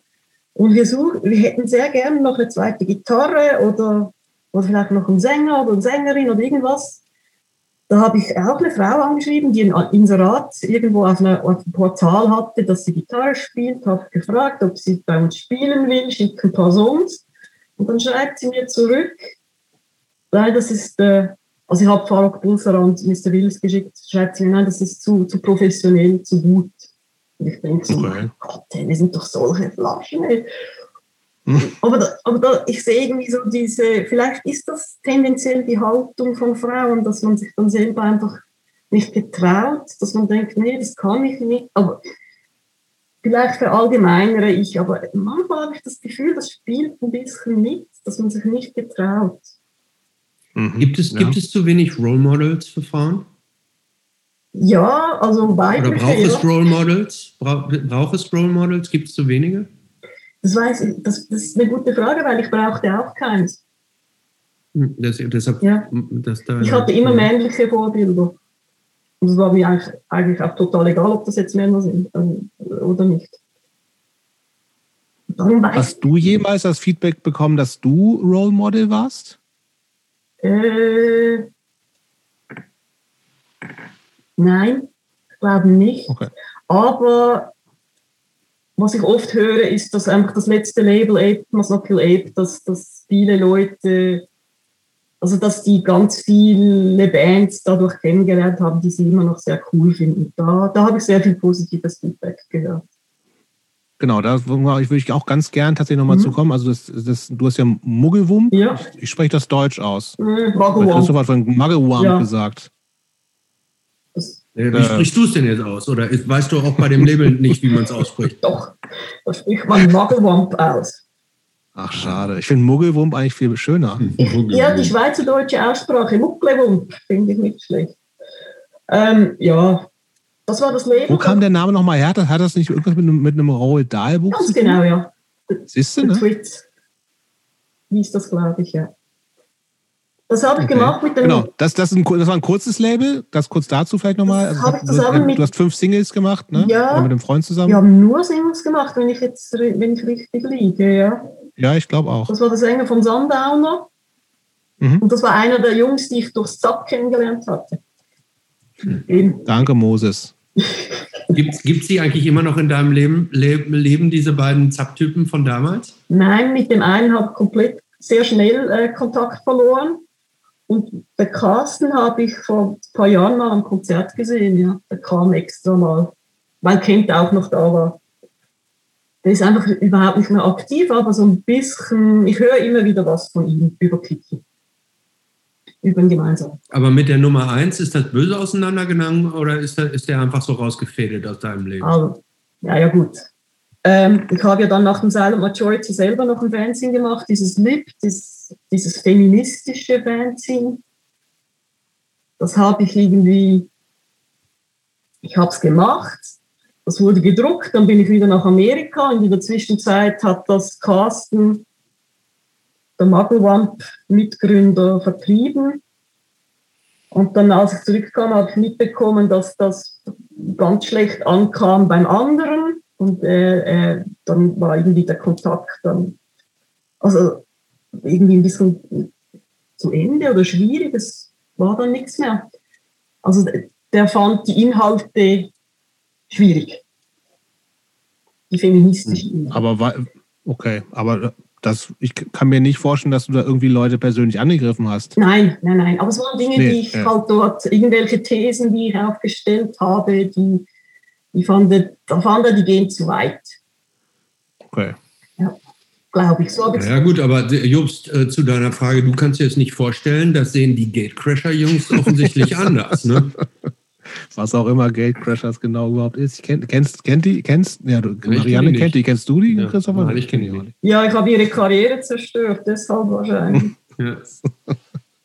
ähm, okay, aber wir waren hier dann, bei deinen Labels. Ne? Dann gibt es noch Ape Must Not Kill Ape. Das, heißt, äh, das ist, glaube ich, Anfang der 2000er gestartet ungefähr. Ne? Ja. Wenn, wenn das bei Discogs so halbwegs stimmt. Ja. Und, und du hast nicht nicht ständig Platten rausgebracht, also nicht wahnsinnig viele, aber doch sehr regelmäßig und auch sehr lange eigentlich. Ja. Und durchaus auch Bands, wo ich sage, die, die haben ähm, also viele US-amerikanische mhm. Bands. Erste Release gleich eine US-amerikanische Band und ähm, ähm, ich, ich kannte viele Bands tatsächlich nicht, aber die, die ich kannte, war auch so ein bisschen, auch, auch wieder so ein bisschen diese Screamo-Geschichte, ja. Funeral Diner, die Rain, mhm. die italienische Band. Und das, und gerade die beiden waren ja schon, also sind ja schon Bands, die ähm, eine Zeit lang sehr präsent waren, mhm. die, die viel getourt sind auch ja. und durchaus auch, äh, glaube ich, auch ganz gut verkauft haben in ja. der Zeit. Ne? Also sehr gut, ja. Sind das, sind, waren das tatsächlich auch so, so die Sachen, von denen du am meisten verkauft hast, ja. von den beiden Am meisten verkauft habe ich wahrscheinlich von der Rain äh, die Split, die 10 Inch. Ah, mein Gott, jetzt kann ich mich selber nicht erinnern. Äh, mit, ähm, äh, bin ich? Egal. Gut, also. Guck mal nach, nebenbei. Rain war natürlich, ja, die, die waren sehr, sehr populär, haben sich sehr gut verkauft. Ähm, und musikalisch, ich, ich hatte immer den Wunsch, dass das alles Screamo sein soll. Deitro hieß die andere Band. Ja, wie hieß die andere Band? War es eine Französische? Deitro. Deitro, mein Gott. Die ich wollte ich die ganze Zeit Svila Lün sagen, aber das war ja dann später. Deitro. Mein Gott, ja. Ja, aber, ja, aber wie, gesagt, wie, viel, also, wie, viel, ist denn gut verkauft? Also reden wir jetzt ja, hier so von 2, 3, 4, 5.000 oder reden wir von 10.000 aufwärts? Äh, äh, 4.000, 5.000 finde ich für mich sehr gut. Das ist auch gut. Ja, das ist auch sehr gut. Ja. Nee, nur um die. Ja, und wie gesagt, sind ja auch, also wieder im Gegensatz zum, zum Markel Wham, ja durchaus, also, also Discogs listet 61 Releases, was ja schon wirklich viel ist. Ja, natürlich sind da auch ein paar Co-Releases dabei, wo man dann nicht so viel macht.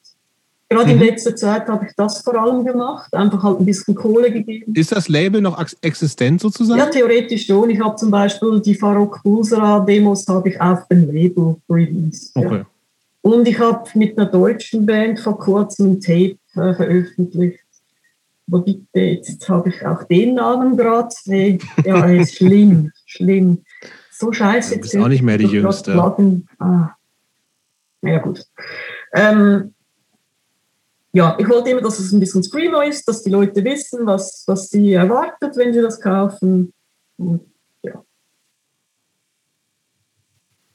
Hm. Und angefangen hat das übrigens damit, dass ich, ich kam aus der Filmschule zurück, ging, ging sofort nach Golita und äh, Kent hatte da ein paar Platten, die er gerne gemacht hätte, aber er hatte irgendwie, keine, also wollte einfach nicht noch mehr machen. Das war die Tidal LP und die Funeral Diner LP. Und dann hat er mir die sozusagen abgetreten, weil ich wieder ein Label machen wollte. Und so hat sich das dann eigentlich ergeben. Sehr glücklich für mich. Stimmt, Tidal auch, auch eine Band, die aber relativ viel unterwegs war, ne? Tidal oder Tidal? Ja. ja. ja eine Weile, ja. Ähm, diese, diese, diese Musik, von der wir jetzt so sprechen, also angefangen von diesem Ebullition Sound und dann über, der Übergang zu dem Screamo, der hat dann ja irgendwann so seinen Zenit überschritten, sage ich mhm. jetzt mal, so in der, in der, von der Popularität her. Okay. Ähm, ähm, so Anfang der 2000er, da kamen dann irgendwie so Bands wie Rambo oder What Happens Next da kam dann irgendwie, irgendwie gab es so einen kleinen so Thrash Revival. Thrash, Thrash, Revival oder dann war irgendwann war UK 82 wieder größer und alles Mögliche auf jeden Fall. Der, der, der Zug ist dann irgendwann so ein bisschen weitergefahren. Mhm. Ähm, wie, wie hat sich das angefühlt so für dich, für jemand, der so, so, so knietief mit, mit diesem speziellen Sound, ich sage jetzt, es wirkt so, als wenn du damit relativ so verwurzelt ja. warst. Da muss ich ganz ehrlich sagen, dass ich das gar nicht mitbekommen habe. Und es interessiert mich auch nicht, ob das populär ist oder nicht. Ich hab's gar Aber hast du das gemerkt, nein. dann deutlich weniger Plattenverkäufen? Nein, oder so? nein, nein. Ich glaube, da war ich schon, da war schon wieder zu Ende mit dem Label, glaube ich. Vor etwa zwölf Jahren war es eigentlich so das meiste vorbei oder vor zehn Jahren. Mhm.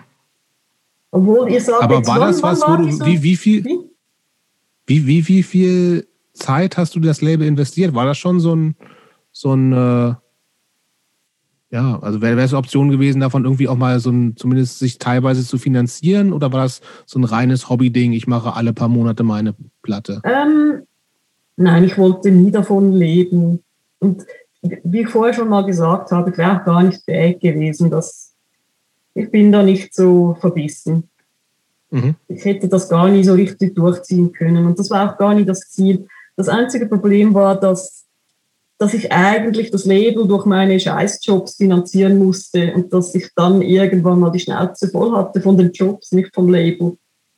Hm. Also einfach irgendwie nur zu arbeiten an einem Ort, den man hasst, nur damit ich dann wieder irgendwie ein paar tausend Franken in eine Pressung äh, stecken kann. Das, das, äh, dann war es dann irgendwann mal Zeit, wieder in die Ausbildung äh, nochmal zu investieren. Und dann habe ich da so ein bisschen dann war Mr. Willis zu Ende, ich bin nach Basel und ich habe ein bisschen so den direkten Zugang zur Szene verloren. Und deshalb habe ich gar keine Ahnung, wie populär Screamo wann war oder nicht.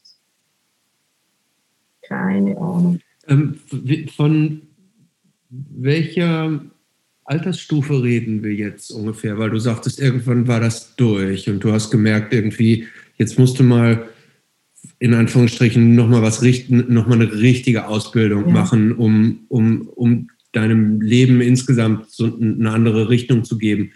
Äh, also IKEA-Kasse bye-bye. Wann war das und was hast, was war denn dann deine Entscheidung? Welche, was für eine Ausbildung Vor allem, was wurde, was wurde denn aus diesem Filmstudio? Ja, genau. Also, ja, eben leider nicht viel. Da sind ja ganz viele Sachen dann komplett durcheinander gelaufen auf einmal, scheint es. Ja, ja. Halt Punkrock, raus. Ja, raus damit. Die Filmausbildung war wunderbar, aber hat konkret nicht so viel gebracht, vor allem nicht für jemanden, der so introvertiert ist wie ich, weil man da eigentlich ziemlich dicke Eier braucht.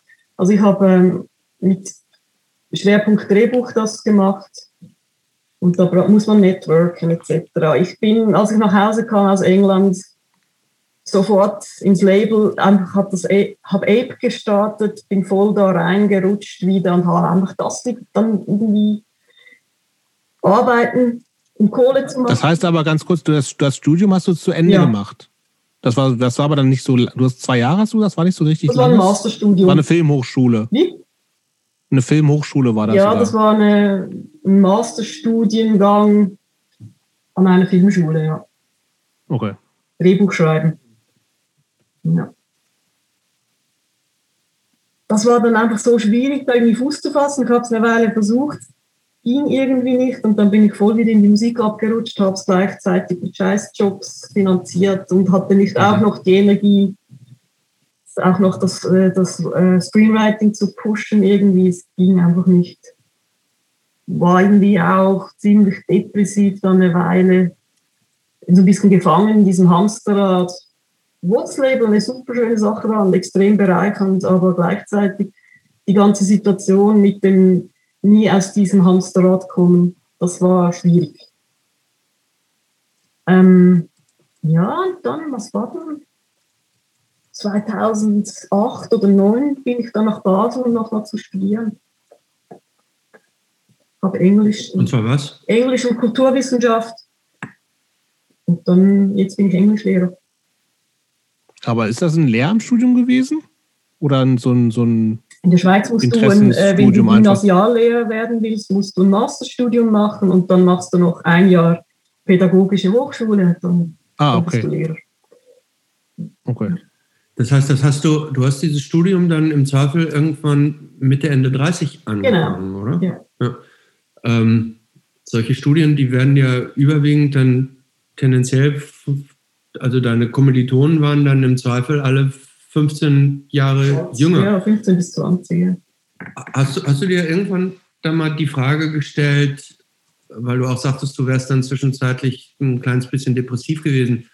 Hast du dir, gab es so die Momente, dass du, dass du so dachtest, ich, das hätte ich mal eher machen sollen, diese ganz, all diese Jahre ähm, mit Label und ja, Screamo natürlich, und. Natürlich. Ja. Ja. ja.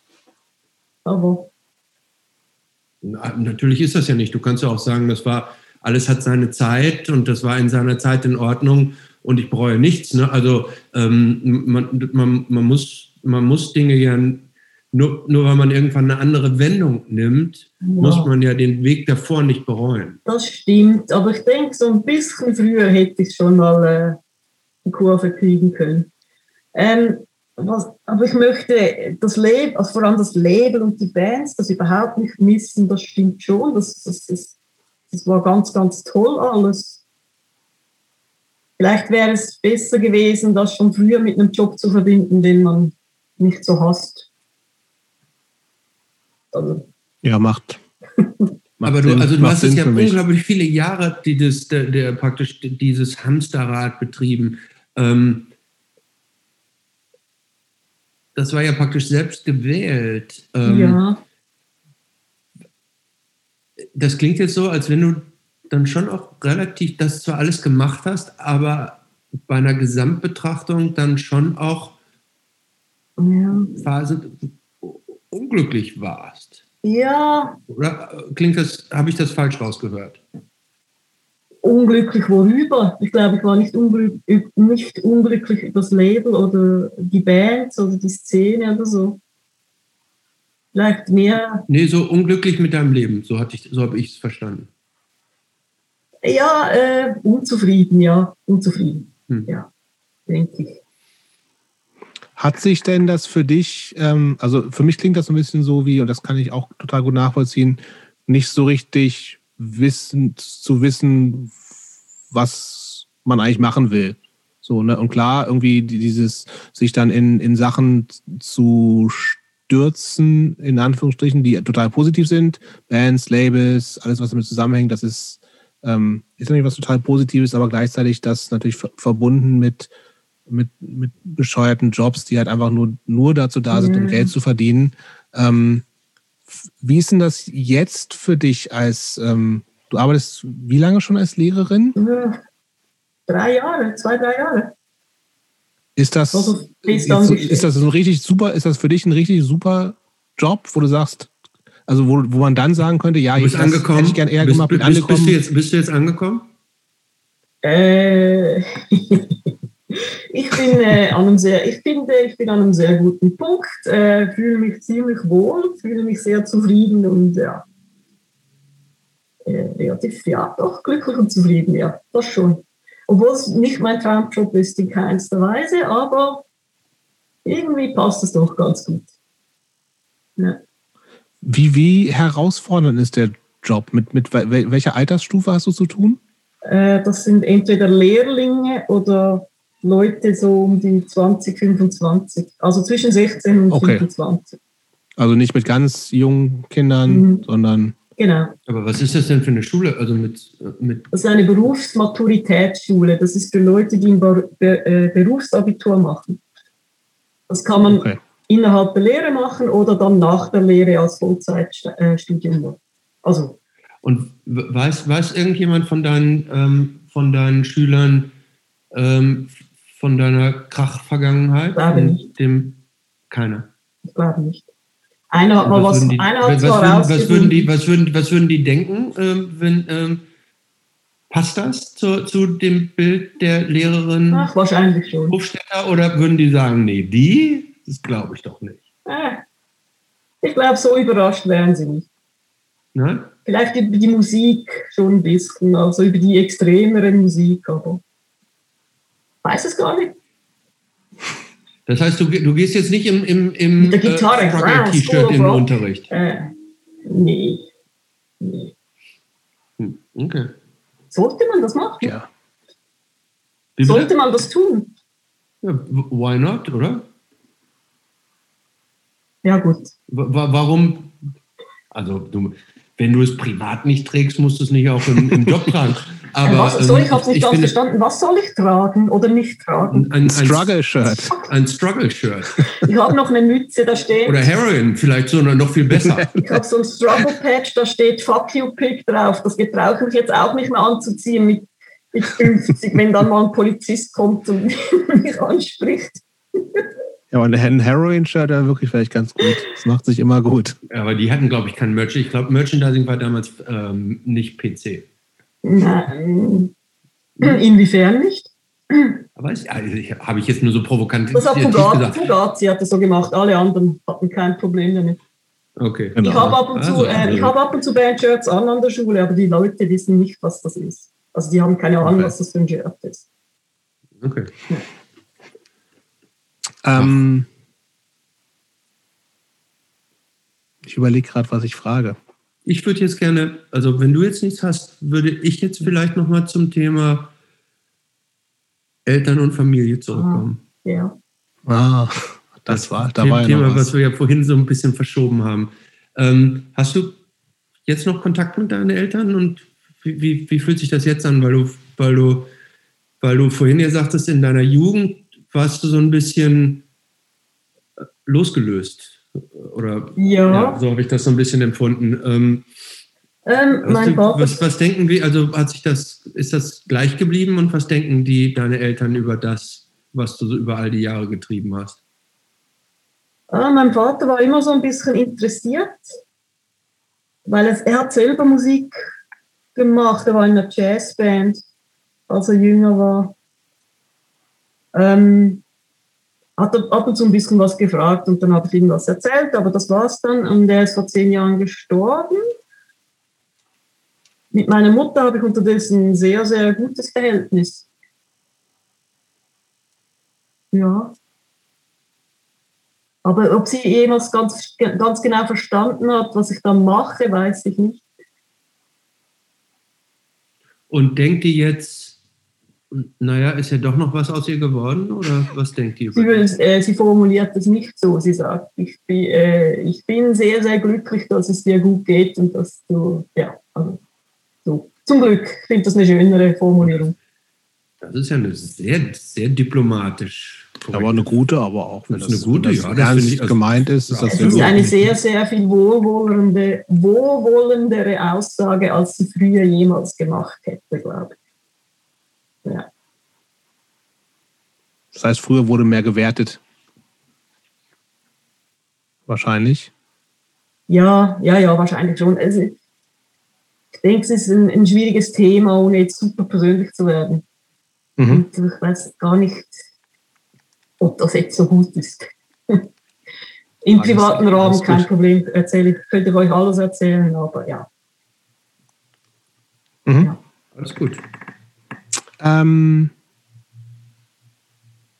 was kriegst du eigentlich noch von aktuellen, aktueller Hardcore-Punk-Szene mit? Interessiert dich das überhaupt? Ja, ich höre immer noch gerne gute Musik und auch neue Bands. Das finde ich immer noch spannend.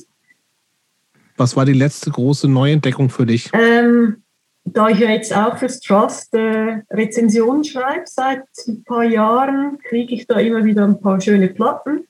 Und das war so eine spanische Band, die fand ich ganz toll. Ich habe den Namen selbstverständlich schon wieder vergessen.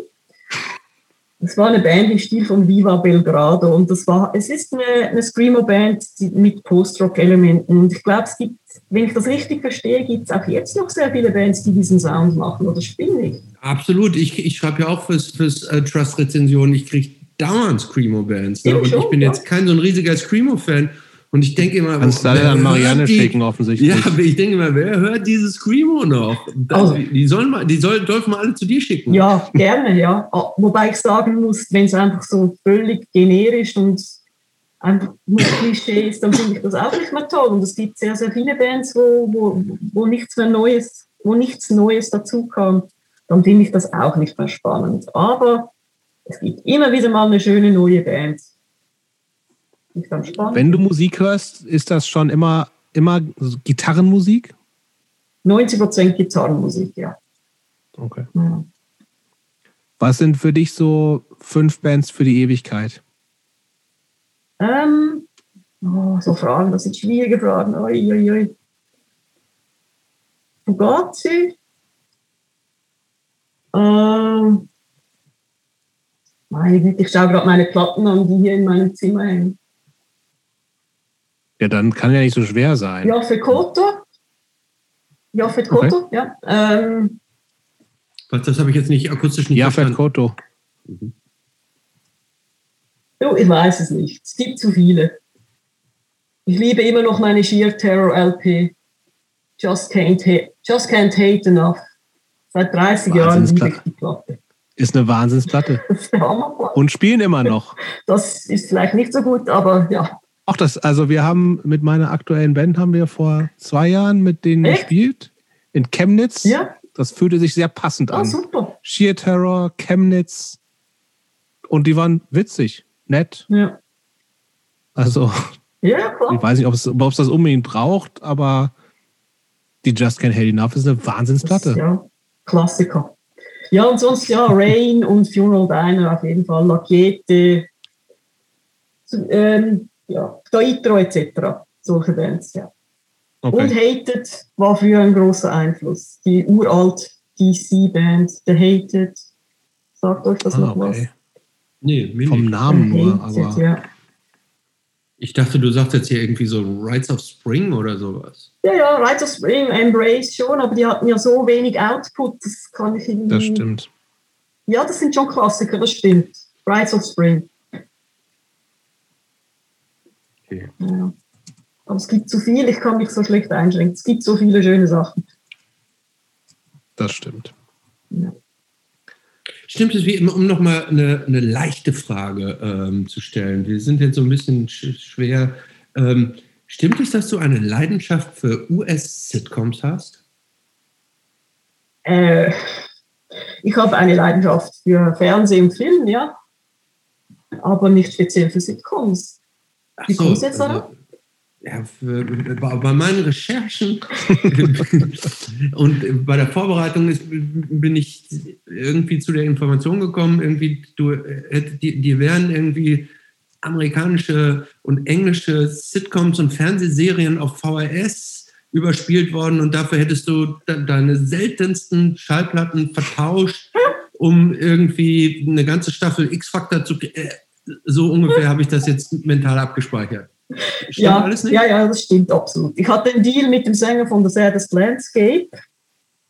Der, der war super zuverlässig. Der hat mir immer alles aufgenommen, was ich wollte. Das waren aber nicht nur Sitcoms, das war alles Mögliche.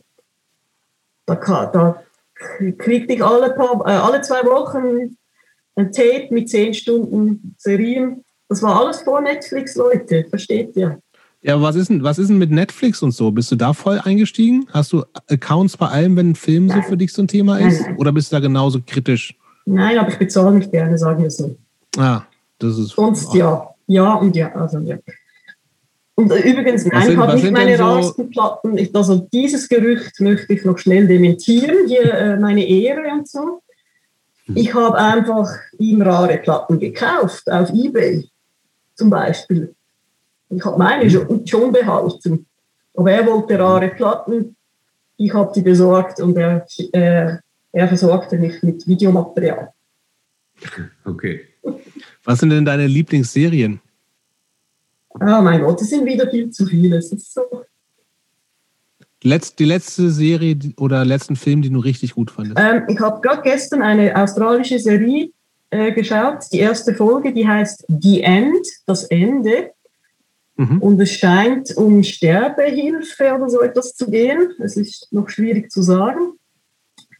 Ich habe eine Folge geschaut und am Schluss so richtig geheult und war total am Ende. Das hatte so, es war äh, emotional so stark, dass ich, das hat mich richtig mitgenommen. Und wenn ich sowas finde, dann ist es gut. Das stimmt. Ja. Ähm, ähm. Ich fand die erste Staffel von True Detective super ja, so Geschichten, alles Mögliche. Ich mag, ich mag alle Genres, auch in der Literatur. Alles, was gut gemacht ist, mag ich.